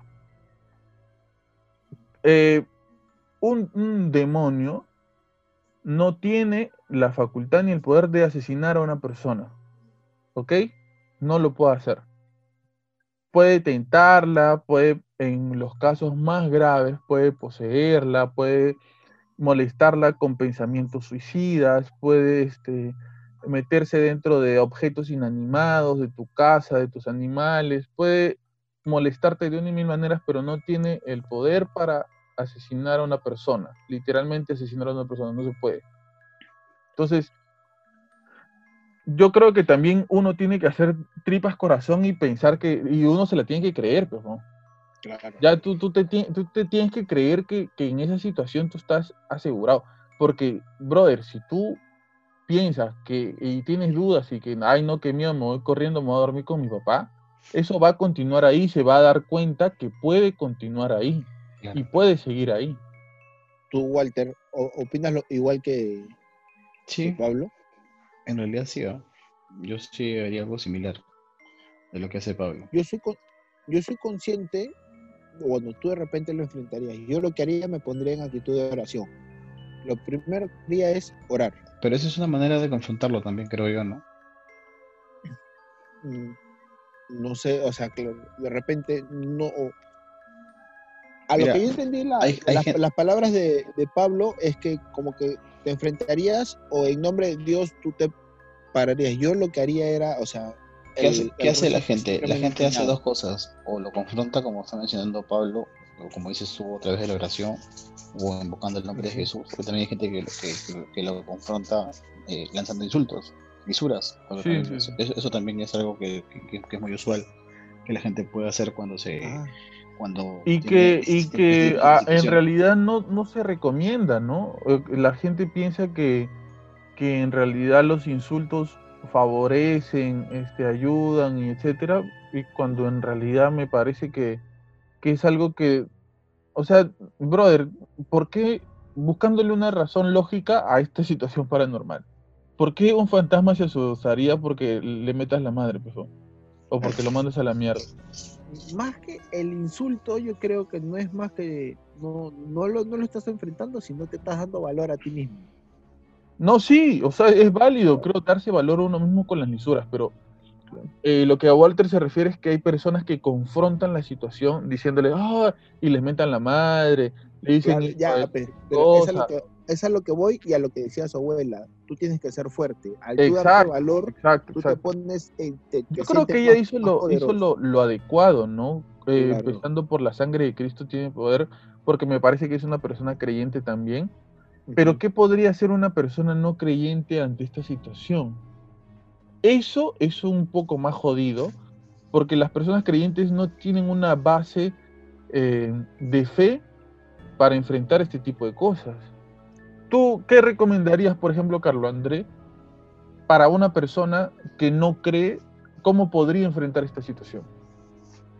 Yo, si es reiterativo, lo, lo digo ahora, y si es que a una persona le, le esté pasando y no es creyente, por, no sé, por algunas películas, algunos documentales que he visto y todo lo demás, es que las personas no creyentes ahí mismo lo que hacen es buscan lo que encuentran más a su medio y lo que supuestamente más en- a, a la mano podría ser que se ponen a hacer la ouija, como para tratar de comunicarse con la persona. Nunca, nunca, nunca hagan eso.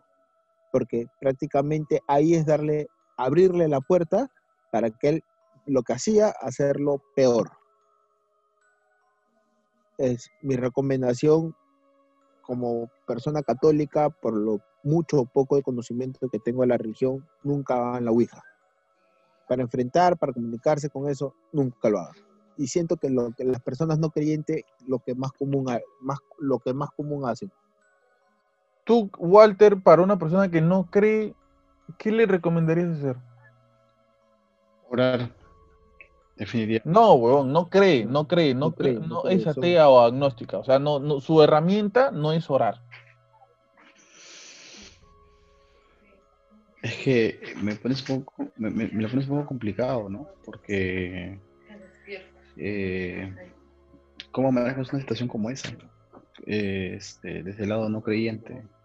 ¿Qué es lo que puedes hacer tú? O sea, si- yo haría lo que hace Carlos Andrés, buscar algún tipo de, de extra ayuda que puede ser, no sé si es de repente hacer la Ouija o de repente este, eh, consultar algún espiritista o, hace- o- o a un chamán para que pueda expulsar esa entidad de, de- de mi casa. Yo creo que si tú no eres una persona creyente y estás viviendo una, una situación paranormal, acudas a otra situación paranormal para controlar esta situación. Que, como, como decía al inicio del podcast, ¿no? Que eh, quizás las, las personas que no creen nos ven a los católicos, si- viéndolo desde un ángulo, como que nosotros creemos también en cosas paranormales. Loco, si lo que te está molestando es paranormal, busca una ayuda paranormal también. Lo que te podemos recomendar nosotros desde nuestra creencia es que busques un sacerdote católico, como le pasa en la película del exorcista, como le pasa a, la- a- a esta actriz, ¿no? Que es la mamá de, de Regan, creo que se llama la, la chica, ¿no? Arriba. Este, busca psicólogos, le busca psiquiatras, le da pastillas, le da un montón de cosas y ve a un sacerdote como su última opción ya porque ya no sabe cómo controlarlo más. ¿Por qué? Porque primero recurre a lo, a lo científicamente comprobado y después ya cuando no tiene más fuerza recurre a lo que vendría siendo para ella quizás lo paranormal. Y ese es un exorcismo, si lo vemos a profundidad, que no es exitoso tampoco, porque una persona muere y lo peor que puede ocurrir en un exorcismo es que alguien muera. Es, Muera. es- un fracaso tota- total. Entonces, si tú sientes una situación paranormal en tu casa, acude a algo paranormal para controlar esa situación. y no esperes llegar hasta la última fase en la que digas, bueno, pues ya voy a llamar al padrecito porque es mi última opción. Cambia de prioridades y que los padrecitos sean tu primera opción porque, o sea, los sacerdotes tampoco es que se vayan a agarrar puñetes con el demonio ahí en tu casa, ¿no? Ni te vayan a tratar de convencer de que te vuelvas católico. Van a tratar de orientarte y obviamente un pastor siempre va, a tirar para su rebaño, pues, ¿no? Va, a querer que, que, de alguna manera este, pienses un poco las cosas y, y recapacites, y no, no recapacites, que pienses un poco las cosas y quizás te des cuenta que por algo están pasando esas cosas en tu casa y que le prestes un poco más de atención a los detalles. O sea, Pero un poco al otro lado, o sea, necesariamente tiene que ser un padre o no se puede ser un pastor evangélico o un cristiano Ah, Yo creo que algo, algo, algo que dijo Walter la vez pasada es bien importante. Creo que cualquier persona que invoque el nombre de Dios y haga esto en el nombre de Dios sin ningún tipo de beneficio personal, ni, ni, económico, ni, ni social, este, cualquier persona que haga esto sin ningún tipo de interés, creo que ahí es, ¿no? E, ese es, la, ese es el indicado. Es que también te que algo, ¿no? no en todos los lugares vas a encontrar un sacerdote. Ni siquiera, ni siquiera reconocimiento este, social, ¿no? Porque acordémonos, como decía la vez pasada, los exorcismos católicos no se graban para eh, publicarlos en YouTube. O sea, cualquier cosa que tú hayas visto en las redes sociales o donde sea, no es un exorcismo católico. El único exorcismo católico grabado y, presentado al público es el que se ve en un, en un, documental que se le hace al padre Amorto. No recuerdo ahorita el nombre, ya para la próxima semana me comprometo a... El Diablo y el Padre Amor, ese se llama. ¿Perdón? El Diablo y el Padre Amor. Ahí está, ese es el nombre. ¿Está en Netflix, este Walter? Sí, sí está todavía en Netflix. Este, para que lo, para que lo chequen. Ese es el único exorcismo documentado por la Iglesia Católica que se le ha permitido exponerse al público. Todos los demás no, porque los exorcistas católicos, algunos graban eh, los exorcismos, pero solamente es para estudio interno dentro de, del propio, de la propia iglesia. Este, después de esto, esta chica dice que, bueno, es, este, es terrorífico, ¿no? Un poco, para, para, no saltarnos esto que es importante, esto de, de, que, de que le jalan los pies. ¿Qué, qué, qué, puede ser esto? O sea, una insinuación de, miedo, o sea, quiere, quiere esta presencia, ya porque ya para, en este punto ya estamos hablando de una presencia, esto ya no es casualidad, creo yo. ¿Por qué? Porque, porque eh, la, chica, imagino yo, que ha abierto los ojos y ha visto medio cuerpo afuera de la cama. Y, tu cuerpo de, tu cama no sale eh, por, por, por voluntad propia, ¿no es cierto? O sea, te, tienen, la tienen que haber jalado y ella dice que ha sentido las manos heladas del ser que la ha jalado. Eso es alucinante. Alucinante. Eso, eso, eso normalmente suele suceder cuando quieren intimidar o molestar a alguna persona, ¿no? O sea, eso sí es algo común, se podría decir, con personas que han tenido algún tipo de, experiencia, de esas experiencias. ¿Tú qué crees que haya podido ser este Carlos André? No, lo mismo que lo mismo que dice este Walter, que es como que ya para terminar de asustarte, ya el, el, como que el, primer paso como para ya que te empieces a, volver loco, que ya no entiendas ya muchas cosas. O sea, de repente, como te digo, no hay mucho documental o mucho conocimiento de todas las cosas que pasan, pero lo que sale, no sé, en películas y que nos podemos basar, basar en eso, eso es muy usado. Casi en todas las películas creo que la primera parte o lo primero que le pasa es que lo jalan de las camas. Y ahora, no sé, de repente, no sé si coincidan conmigo, si es que sale en películas es porque algo en la vida real ha pasado no creo que alguien se invente tanto, tantas cosas. Claro. Después de esto, esta chica habla de que este hay eh, su ropero suena, su ropero se mueve, ¿no? Como si hubiera algo en el protector. Del guardián de la al casa. parecer, al parecer esta presencia, yo no, yo creo que son presencias diferentes, ¿ah? La que supuestamente, supuestamente protege la casa, porque yo, que yo recuerde, no existe una, un vínculo, un encantamiento, si se quiere, una, una manera de que las personas vivas controlen las almas de las personas muertas. Y que les digan, ¿sabes qué? Tú de ahora en adelante me vas a ayudar y vas a ser mi chaleco. Tú vas a ser mi guardaespaldas. Yo voy a cualquier lado y tú me soplas en la oreja y me dices si alguien me quiere matar o me quiere robar, o etc. Que yo sepa, ese tipo de vínculos no existen. Ahora, me parece que en la brujería sí existen esos vínculos, pero Bien. de que yo, de que yo diga, chucha, encontré un esqueleto en mi casa, te voy a llamar José Luis, José Luis, de hoy en adelante tú vas a cuidar la casa, por si acaso, y lo vuelvo a enterrar, no creo que sea tan así.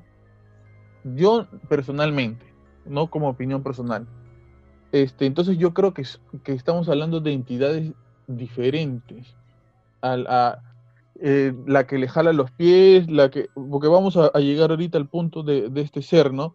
Porque ella dice que, bueno, se mueve el ropero, hay esto y el otro.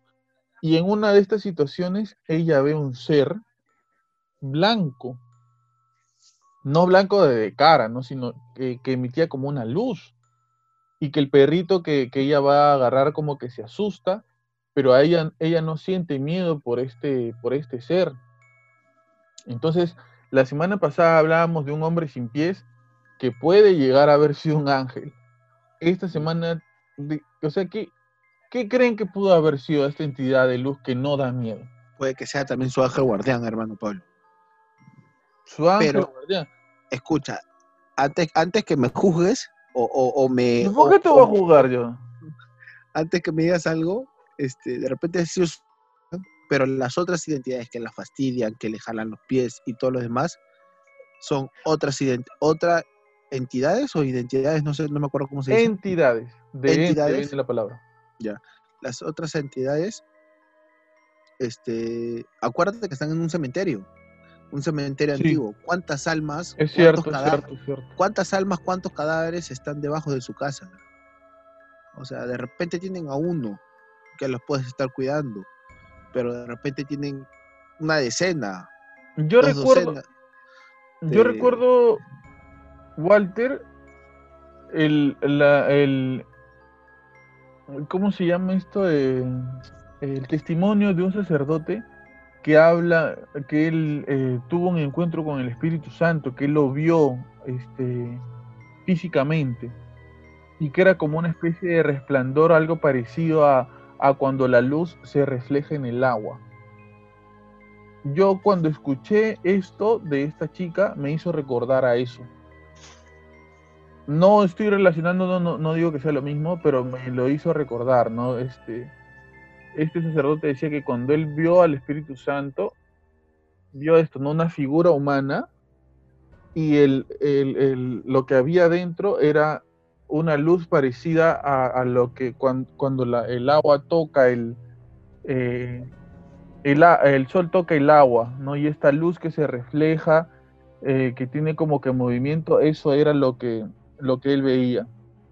Entonces, ¿tú qué cosa crees que haya podido ser Walter? medio complicado, ¿no? De poder eh, decir exactamente qué cosa es lo que pudo ser. O sea, como dice también Carlos André, ¿no? Puede ser que haya sido su ángel de la guarda o, alguien, ¿no? Eh, yo me quedo mucho con el tema del, del guardián de la casa o el protector, ¿no? Eh, sí es muy común en- aquí en las culturas de normalmente acuérdate que la gente enterraba a su- a sus muertos en sus, en hogares. Por eso es que hay tantas huacas que tenemos aquí, que eran lugares de veneración, eh, que los gobernantes los enterraban ahí porque desde el otro mundo protegían a sus pueblos. Y si lo vemos desde, ese punto de vista, sabiendo que ha sido un cementerio, ¿no? un lugar de entierros, eh, y la gente tiene esa costumbre de, ¿no? de, voy a tener esta, esta momia que va a ser el guardián y protector de la casa. Entonces, yo lo veo más que todo por ese lado, ¿no? Ahora ella después dice que sueña con familiares que van a morir y ellos terminan muriendo. Ojalá que no sueñe conmigo, ¿no? No. Sueña con eso- familiares que van a dormir, ellos terminan muriendo. E incluso sueña con su, tiene un encuentro con su abuelo que su abuelo la abraza. Esto, esto ya me parece como que ya estamos como que en el clímax de la historia, ¿no? O sea, ya este es otro nivel. Entonces se podría decir que esa, esa, esa Sig- Sig- Sigris, no, Singris, ¿no? Ingris, Ingris, Ingrid, con ese final. Ingris. Ingris ya es, se podría considerar que es como una, una, una especie de medium, se podría decir. Mira, Carlos André, a Ingrid lo único que le falta es que mañana vea un duende y te igualó. ¿ah? Y te igualó. ¿Te literal, igualó? literal, te literal. igualó. No, no, no, no, no, no. Ella está un poquito más arriba que yo. A mí hasta ahorita no me jala la pata. No, porque, o sea, ya soñar con, con familiar, o sea, eh, ¿a qué, qué, qué le podemos atribuir? A ver, una, una, una situación razonable, una, una, una razón científica a esto. ¿Cómo podemos explicar de manera razonable que una persona sueñe con sus familiares y sus familiares mueran después que ella sueñe con ellos o que sea como un presentimiento de la muerte de sus familiares? No, es que no, no hay nada lógico, no hay nada científicamente para comprobar eso. ¿ah? Pero ella lo menciona Ahí sí. como, como que se despiden de ella. ¿no? O sea, Sí, más ¿no? o menos como que lo, lo, lo- lo- lo- yo lo relaciono de esa manera. Eh, Walter, ahora algo que no escuché, no sé si lo escuchaste tú, Carlos André, pero ella dice que su abuela, la que construyó esa casa y todo, ya murió. Mm, No, creo que no. Creo que no lo menciona directamente ella. Creo que menciona de, de por parte de posiblemente de mamá. Mm, pero que es curioso, ¿no? Que quizás es- esa abuela todavía siga viva. Mm, Porque al parecer la abuela sabe de todas estas cosas. Para ella no es, no es indiferente lo que está pasando. Sí, yo sí hago una relación con lo que menciona la Ingrid sobre el tema de que no Eh, los familiares que van a morir van y se despiden de ella. Este, a mí me, me sucedió algo muy, muy, y lo recuerdo hasta ahora con mi abuela que falleció, con mi abuela materna. No, tú Pablo puedes un poquito ilustrarnos qué cosa es una indulgencia plenaria. Claro. Una indulgencia plenaria es una situación que comenzó a partir de un pedido explícito de un santo al que nosotros le tenemos mucho cariño, ¿no? Porque creo que somos bastante cercanos a él y su vida, su vida ha sido bastante cercana siempre al pueblo, a la gente. No estamos hablando de San Francisco de Asís. A San Francisco de Asís tiene unos sobrenombres espectaculares, pues no le dicen el santo entre los santos, este, el eh, eh, es el Cristo en la tierra, o sea, El otro tiene Cristo. Eh, el, el- el Evangelio hecho hombre. El tipo está en otro nivel totalmente, en, un nivel superlativo de, de, ¿cómo se podría decir? De, de nivel de santo, el tipo era el, el más santo de todos, ¿ya? Estaba en un nivel increíble.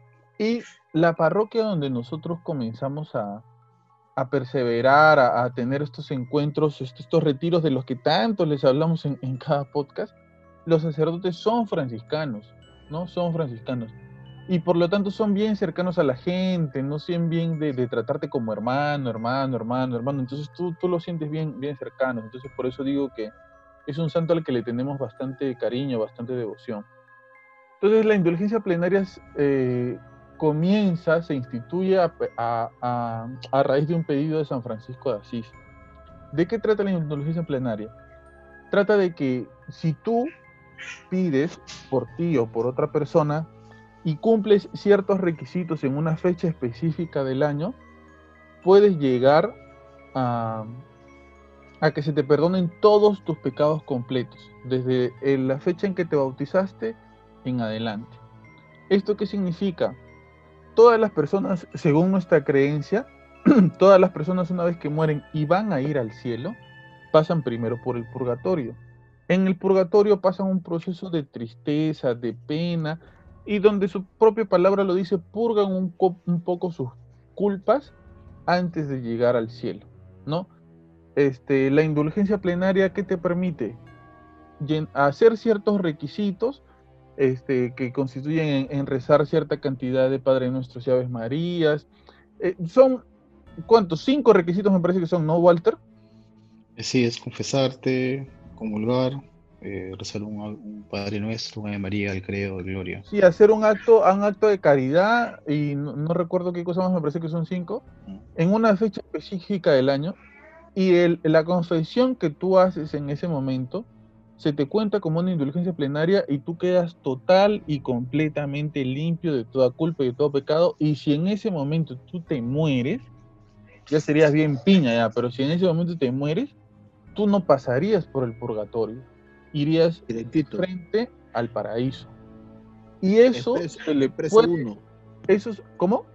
El expreso uno. Exacto. Y eso se le puede regalar a una persona también. O sea, tú puedes pedir una indulgencia plenaria por otra persona diferente que quizás ya haya fallecido y que quién sabe aún continúe en el purgatorio, porque acuérdense que el tiempo en el cielo, en el infierno, en el purgatorio es diferente a nuestro tiempo, esa es una realidad totalmente diferente. Entonces, a grandes rasgos, en realidad, porque tiene más detalles la indulgencia plenaria, a grandes rasgos una indulgencia plenaria es eso, cuando se te perdonan todos tus pecados. ¿Qué cosa pasa entonces si voy a la iglesia y me confieso? No se me perdonan todos mis pecados. Sí se te perdonan, pero se te perdonan los pecados que tú has cometido desde tu última confesión en adelante. Por ejemplo, si tú tu última confesión han pasado un mes y en ese mes este, te robaste una gallina de tu vecino y tú vas y lo confiesas, bueno, se te perdona eso, pero en la indulgencia plenaria es como, como si, si este, haces como esas películas gringas que haces un contrato con, el FBI y el FBI borra todo tu historial, tú eres Toreto y, y, has llevado tu carro este, rápido y furioso hasta, hasta la luna y haces un trato con el FBI y borra todo tu historial, algo así plenario. Haces un formateo de computadora para hacer Exacto. todo, todo, todo, todo Walter es el que pone el ejemplo y yo tengo que explicar lo que es. No, si mi hermano Walter ya está con, un, ojo caído y el otro abierto. ¿Para, ¿Para qué querías que explique Walter? Mira, lo bueno con Andrés que Polito menciona de que no habla mucho, ¿no? Entonces creo que sí. se ha tirado una explicación de dos horas. Después me dice a mí que soy el que habla demasiado. No, te lo mencionaba porque eh, quería, ¿no? Eh, a mí me pasó algo similar con, mi abuela, ¿no? pero no será muy larga la historia. Cuando mi abuela fallece, mi abuela materna, falleció de ese joven, de 65 años, ella eh, tuvo, fue perdiendo los sentidos, dejó de caminar, de hablar, de comer. Y me acuerdo que yo antes que fallezca la vi súper mal. Mal, mal, mal, mal, mal. Y como yo estaba metido en la iglesia, siempre me decían ya que venga Walter, me por la abuela. Y me acuerdo que oré por la abuela. Y la palabra que mencionó, la única, palabra que escuché que, que, dijo en vida fue amén. Terminé de, de, hacer oración. ¿no? Y después mi abuela fallece como la semana. Y después de seis meses hubo esas, esas urgencias pero yo mi abuela la vi mal, la vi terriblemente mal, como fue este, apagándose la luz que tenía en su ser. Y después de seis meses hubo una indulgencia, hice una indulgencia, y bueno, yo eh, hice eso por, mi abuela, ¿no? Eh, recuerdo que lo hice sinceramente no muy convencido de que eso podría funcionar. Y ese día en la noche, bueno, ya de noche me fui, a, me dormir y ese día soñé con mi abuela, soñé con ella. Y lo, que recuerdo del sueño es que yo iba a la casa donde ella falleció, donde ella estaba, en la casa de mi tía, y estaba toda la familia reunida, toda mi familia, mis primas, mis tías, todo. Entonces yo llegué y estaban todos. Decían, oye, me decían, Walter, este, la abuela te está esperando, me decían es que preguntan por ti. pero yo no sabía, y decía, ¿pero qué ha pasado? Me dice, no, lo que pasa es que la abuela ha venido a despedirse y te está buscando a ti, eh, eh, porque ya se de todos, falta que se despida de ti. Entonces yo he estado caminando, he entrado por la sala, todo, y he visto que mi abuela salía del cuarto. Y mi abuela me ha visto y me ha abrazado. Pero cuando yo le quería, yo eh, le he visto a mi abuela relucir, brillante, le he visto rejuvenecida, la he visto espléndida. Eh, y lo que más me llamaba la atención es que su rostro brillaba. Literalmente brillaba su rostro. O sea, yo le quería ver la cara y no podía ver la cara completamente porque era como si tuviese un faro de luz. Y este, lo que mi abuela viene y me abraza y me dice gracias, me dice gracias. Me dice, he venido a despedirme porque hoy día me voy a decirle y se terminó el sueño, yo me he despertado y cuando me he despertado, me he despertado con una paz en mi corazón que no sentía hace muchísimo tiempo. Y de ahí yo soy convencido de que me voy a estar encima. Y sí, creo, creo que las veces son recontra chiplos efectivas. Qué locura, ¿eh? qué gran historia, de verdad. Qué gran historia, qué buena historia. Yo lo hice por, por, mi, por una tía que, que falleció también, pero no, no, no he llegado a tener ese, no he llegado a tener esa situación. igual, yo sí creo que funciona, pero no sé si. Yo traté de hacerlo de manera perfecta, espero haya funcionado, pero sí, yo lo hice por, por una tía también. Este, una de las cosas, de las últimas cosas que menciona en este audio esta chica, es que ella siente una presencia en la esquina de su cuarto, ¿no? Eh, que, al parecer es una presencia que la agobia. Ella dice que no lo podría relacionar con una, con una parálisis del sueño, que, o sea, tampoco, no todo es parálisis del sueño tampoco, ¿no? Es la parálisis del sueño es una de las cosas, de las tantas cosas que pasan, pero tampoco todas las cosas no van a ser parálisis del sueño. Entonces esta chica dice que ella sabe que no es una parálisis del sueño porque ella ve su celular, o sea, que también puede suceder en la parálisis del sueño, ¿no? Pero eh, al parecer ella ha estado de cierta manera consciente. Después de todo lo que le he escuchado a esta chica que le ha pasado, yo no dudaría que esto también sea real, que esto le haya estado pasando. Creo que eh, un poco para cerrar sobre esta historia, que creo que nos ha dejado mucho contenido del que hablar, yo creo que quisiera escuchar sus opiniones en general, en general, sobre todo lo que se ha contado y quisiera que eh, propongan un nombre para ponerle a esta gran historia que, hemos escuchado, ¿no? Primero, que cierren en general, en general, qué les pareció esta historia y que cierren con, propongan un nombre. Este, empezamos contigo, Carlos Andrés. El soldadito del misterio. A mí me cuadra ese nombre. ¿Cuál? El soldadito del misterio. El soldado. ¿Por qué tan tierno? Papi, tú sabes que yo soy así. Ah, ya, ya, ya. ¿El soldadito qué? del misterio, pues, papi. Del misterio, ya listo. Ya, ¿y qué te pareció en general este, esta historia que nos ha enviado esta persona? Curiosa. Curiosa. En lo personal, un poco. Ah, un poco, ah, ¿cómo podría decir? No, no encuentro el término como que un poco testaruda de por qué seguir ahí sabiendo de todas las cosas que pasan. Porque ella dice que en un momento cuando ella se mudó, esto cesó, dejó de pasar.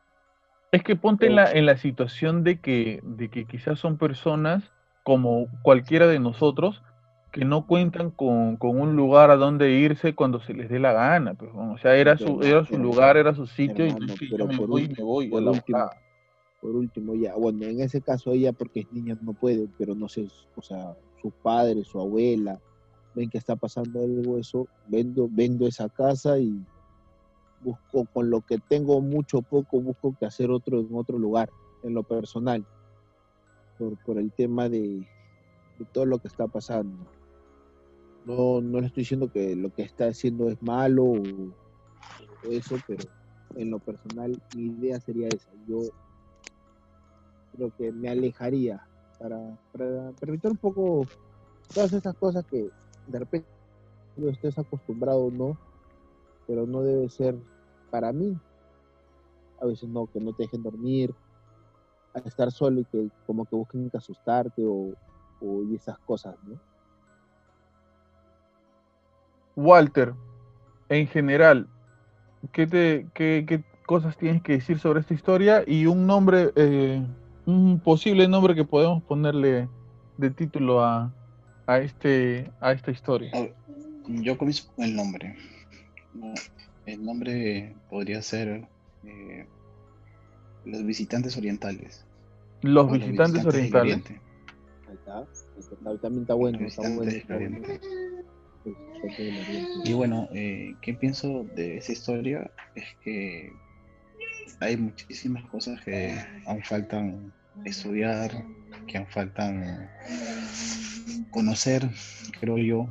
Eh, No podemos pensar o creer que solamente nuestra posición es la correcta o- o- o- ¿cómo te digo? Este, la perfecta. ¿no? Creo que hay muchas situaciones misteriosas, hay muchas situaciones de aprendizajes también, ¿no? Eh, pero también creo que todo debe ser eh, llevado a la luz del Evangelio. Y hay cosas en la historia que no sabemos y quizás nunca sepamos también, ¿no? Que Exacto, sucedieron y que nunca vamos a tener registro, registro de ellas. Yo, eh, bueno, para hablar un poco en concreto de la historia, me parece una historia alucinante, me parecen son, que son tantas cosas, me parece súper alucinante. eh, yo creo que esta chica debería seguir por ese camino si en algún momento por una situación paranormal en la que diga la sangre de Cristo tiene poder. Yo como creyente recomiendo eso, como no creyente creo que ya recomendamos que podrían hacer. Y este, yo antes de, de cerrar, este, Carlos André, yo quisiera pedir un aplauso. De verdad quisiera que tú me acompañes en esto. Quisiera pedir un aplauso eh, por Walter, porque en todo el podcast no dijo la palabra definitivamente. Por favor, un aplauso, No, olvídate. porque ha podido superar su muletilla definitivamente. Ya no dijo la palabra definitivamente y creo que estamos todos orgullosos de él, ¿no, Carlos Andrés? Sí, sí, sí.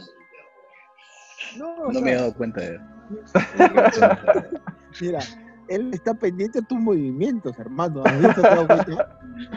Paso a paso. Y una cosa más, una cosa más, queremos mandarle de... eh, ¿Tú también vas a mandar saludo? Walter le mandó un saludo a su hijo al empezar el podcast, a su hijo mayor, y yo quisiera enviarle un saludo a su hijo menor que nos ha estado acompañando en este podcast y ha sido esa Exacto. voz en off, Aquí está. ese bebé que han, que han escuchado ahí. Hijito Aro- Aroncito que no, y, puede y que a veces y que a veces escuchan no Eh, mientras se graba el podcast porque es un bebé todavía y se despierta y, y hace bulla que sin querer sin querer es parte del podcast también con sus comentarios y su y sus cosas de bebé así que un saludo si en algún momento escucha esto este Aarón fue parte del podcast habla Pablo y sección historias para no dormir. Y muy bien Hermano Pablo, muchas gracias. A- a- antes que antes que sigas o antes que te despidas, me imagino que tú le pondrás de nombre a este a este podcast El Rosario de Oro, porque quedó pendiente eso, porque tú afirmaste que era un rosario. yo en qué momento he dicho Rosario Dijo dijo Rosario, Crucifijo, ¿no? Crucifijo, yo no dije Rosario hermano perdón, yo dije que era un crucifijo Cadena. crucifijo de oro. Tienes que poner, también tienes que ponerle el título tú. Mm, Ya, ya, Carlos Andrés, ya. Sí, sí, No Carlos le gusta, no le gusta, no le gusta, no le gusta. Una más. Este, Muy bien, muchísimas gracias por escucharnos, muchísimas gracias por ser parte del podcast, por estar pendientes, por enviarnos sus historias. Tenemos una gran historia para la próxima semana también, una súper, súper historia de un suceso que hasta el día de hoy continúa en una, no podemos decir el nombre, pero es una tienda comercial aquí en Lima, bastante conocida. No sé si es internacional, quizás después vamos a averiguar un poco si lo es. No se puede decir el nombre, pero vamos a escuchar algunos testimonios de personas que trabajan en este lugar, eh, que tienen muchas cosas este, interesantes que decir sobre una situación bastante particular y, y, tenebrosa y horrible que está sucediendo en este lugar. Muchas gracias por enviarnos sus audios, sus historias. Este podcast no podría existir sin su, sin su contenido, ¿no? sin sus historias. Todos tenemos una gran historia que contar y en este caso una gran historia paranormal que contar. Por si acaso, si no sabes cómo enviar tu historia, búscanos en Facebook como Habla Pablo. Búscanos en Instagram como hablapablo.podcast. No tienes Facebook, no tienes Instagram, no puedes enviar por ahí tu historia. Búscanos en Twitter como habla-pablo. No tienes Twitter, no tienes Facebook, no tienes Instagram, vives en una cueva. Envíanos tu historia a, a mi correo electrónico que es el siguiente Pablito, sí, Pablito, Pablito, 1553 arroba gmail.com. Voy a volver a repetir.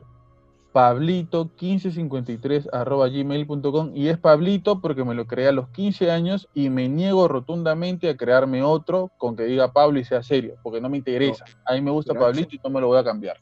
Hermano, pero hace 15 años no había Gmail, seguro era Hotmail. No, era Gmail. Ah, ya. Sí, y no, y no me voy a crear otro y, yo quiero continuar con Pablito si es un inmaduro. ¿Está bien? ¿Te molesta, Carlos Andrés? no, no, no, no. ah, ¿a ti te molesta, Walter? No, porque yo sé que tú eres un dictador, entonces. este, muy bien, envíenlo al Gmail. Y si no tienen tampoco Gmail, no tienen Instagram, no tienen Twitter, no tienen Facebook, escriban una carta, pónganlo en una botella, tírenlo al mar y ya nos llegará, hermano. ¿Ya? Ya estaremos revisando las orillas de Agua Dulce Pescadores y por ahí encontraremos una historia paranormal para contarla aquí en el, corcho, en el corcho en especial pongan habla Pablo para poder identificar. Para saber qué es de nosotros, si no, no la vamos a poder abrir. Ajá, exacto. Tus últimas palabras, este, mi querido Walterín, alias Osito Lima agradecer a todos los que nos pueden escuchar desde sus hogares o desde donde estén escuchando este podcast. Y es el quinto episodio, ¿no? como jugando ya unos cinco programas. Eh, y esperamos la próxima semana con una historia tan enriquecedora como la que hemos tenido el día de hoy. Promete Gracias, buenas noches, días. Estamos conversando en el podcast, Walter. ¿Prometo qué? No dormirte mientras estamos conversando en el podcast. Yo no me duermo. No sé ah, no te duermes. De esa manera. Ah, no te duermes. ¿Quieres que, suba las fotos a Facebook? Yo me comprometo en este podcast, me comprometo que si Walter se sigue durmiendo en el podcast, yo voy a subir las fotos de Walter durmiendo en Facebook. qué van a pensar los oyentes. Me comprometo, estoy comprometiéndome hoy en el podcast. Vamos a tomarle fotos a Walter durmiendo. Yo soy Shaka de Virgo. ¿Te das cuenta? Yo, yo, vamos a tomarle fotos a Walter durmiendo y las vamos a subir en el Facebook de Habla Pablo. Eh, Carlos André, para cerrar este, tu despedida. Eh, gracias. Como lo dije la semana pasada, lo vuelvo a decir ahora. Gracias por oírnos. Espero que con la misma alegría que nosotros grabamos esto, ustedes lo, lo estén escuchando. Eh, que con la misma ansia que nosotros esperamos el día de nosotros grabar esto, ustedes estén con la misma disponibilidad de escucharlo y todo ello. Esperando, rogando mucho de que esto de la pandemia, siquiera ya el toque de queda se extienda un poco más para poder juntarnos con, con mis hermanos presencialmente y hacer esta grabación, o sea, los tres juntos en un, en un solo lugar. Para, Podemos, podemos hacer quizás más adelante que las restricciones sean un poco más este más, holgadas. Podríamos este grabar en el en el en el, este, Carlo André Móvila claro también se puede en, el, Carlo André Móvil. un buen lugar. Sí, ¿no? Como, como yéndonos como en, en, la playa quizá, ¿no? Pero no tan cerca porque va a sonar el ruido ambiental del, del agua, ¿no? No, pero con todas las lunas cerradas. Claro, en el Carlos André En el, en el oscurito, en el oscurito, ahí. Ahí donde penan, ahí. Ahí, ahí, ahí, ahí, ahí en, en, el, en el túnel, ahí, este. Arriba del túnel. En el túnel de la herradura. es más, podemos hacerle un GIF de ese túnel de la herradura para los que no conocen, lo conozcan. Claro, claro, claro. Todo se puede hacer con cariño y con amor, hermano, no te Y, y preocupes. de noche, y de noche. Ahora mira, ya el toque queda hasta las 11. Ah, Esperemos claro. que de aquí a, a 15 días o 20 días lo pongan a las 12 y ya podemos hacer todas estas Y viene la segunda ola tipo tsunami y, y nos contagia a todos. esa vaina, pero todos con mascarilla. Este, muchísimas gracias por escucharnos. Ya saben a dónde pueden enviar su historia paranormal. El podcast se hace a partir de tu historia paranormal. Escúchanos, escúchanos en, Spotify, en Apple Podcast, en Google Podcast. Estamos subiendo los podcasts a YouTube. Visítanos en YouTube, suscríbete. Eh, estamos eh, en todas las plataformas donde se escuchen podcasts. Síguenos también por ahí. Si quieres escuchar otro tipo de contenido que subimos, eh, hablando acerca de la política en el Perú, de cómo las noticias que salen en la semana. Vamos a comenzar a hablar de cómo ha afectado al Perú, a la gastronomía, que es por, por lo que tanto eh, nos han conocido quizás en estos últimos años al Perú, de qué manera ha afectado este, este, esta pandemia en, en todos los sectores de la economía, ¿no? Desde los ambulantes, la gente que tiene restaurantes, la gente que, que está en, en- en quizás en franquicias de comidas rápidas, con chefs reconocidos, con todos vamos a hablar para que nos cuenten cómo. Cómo a- a- le afectó a la gastronomía del Perú y, y cómo fue el impacto en las diferentes en los diferentes lugares, ¿no? Y vamos a hablar de un montón de cosas más.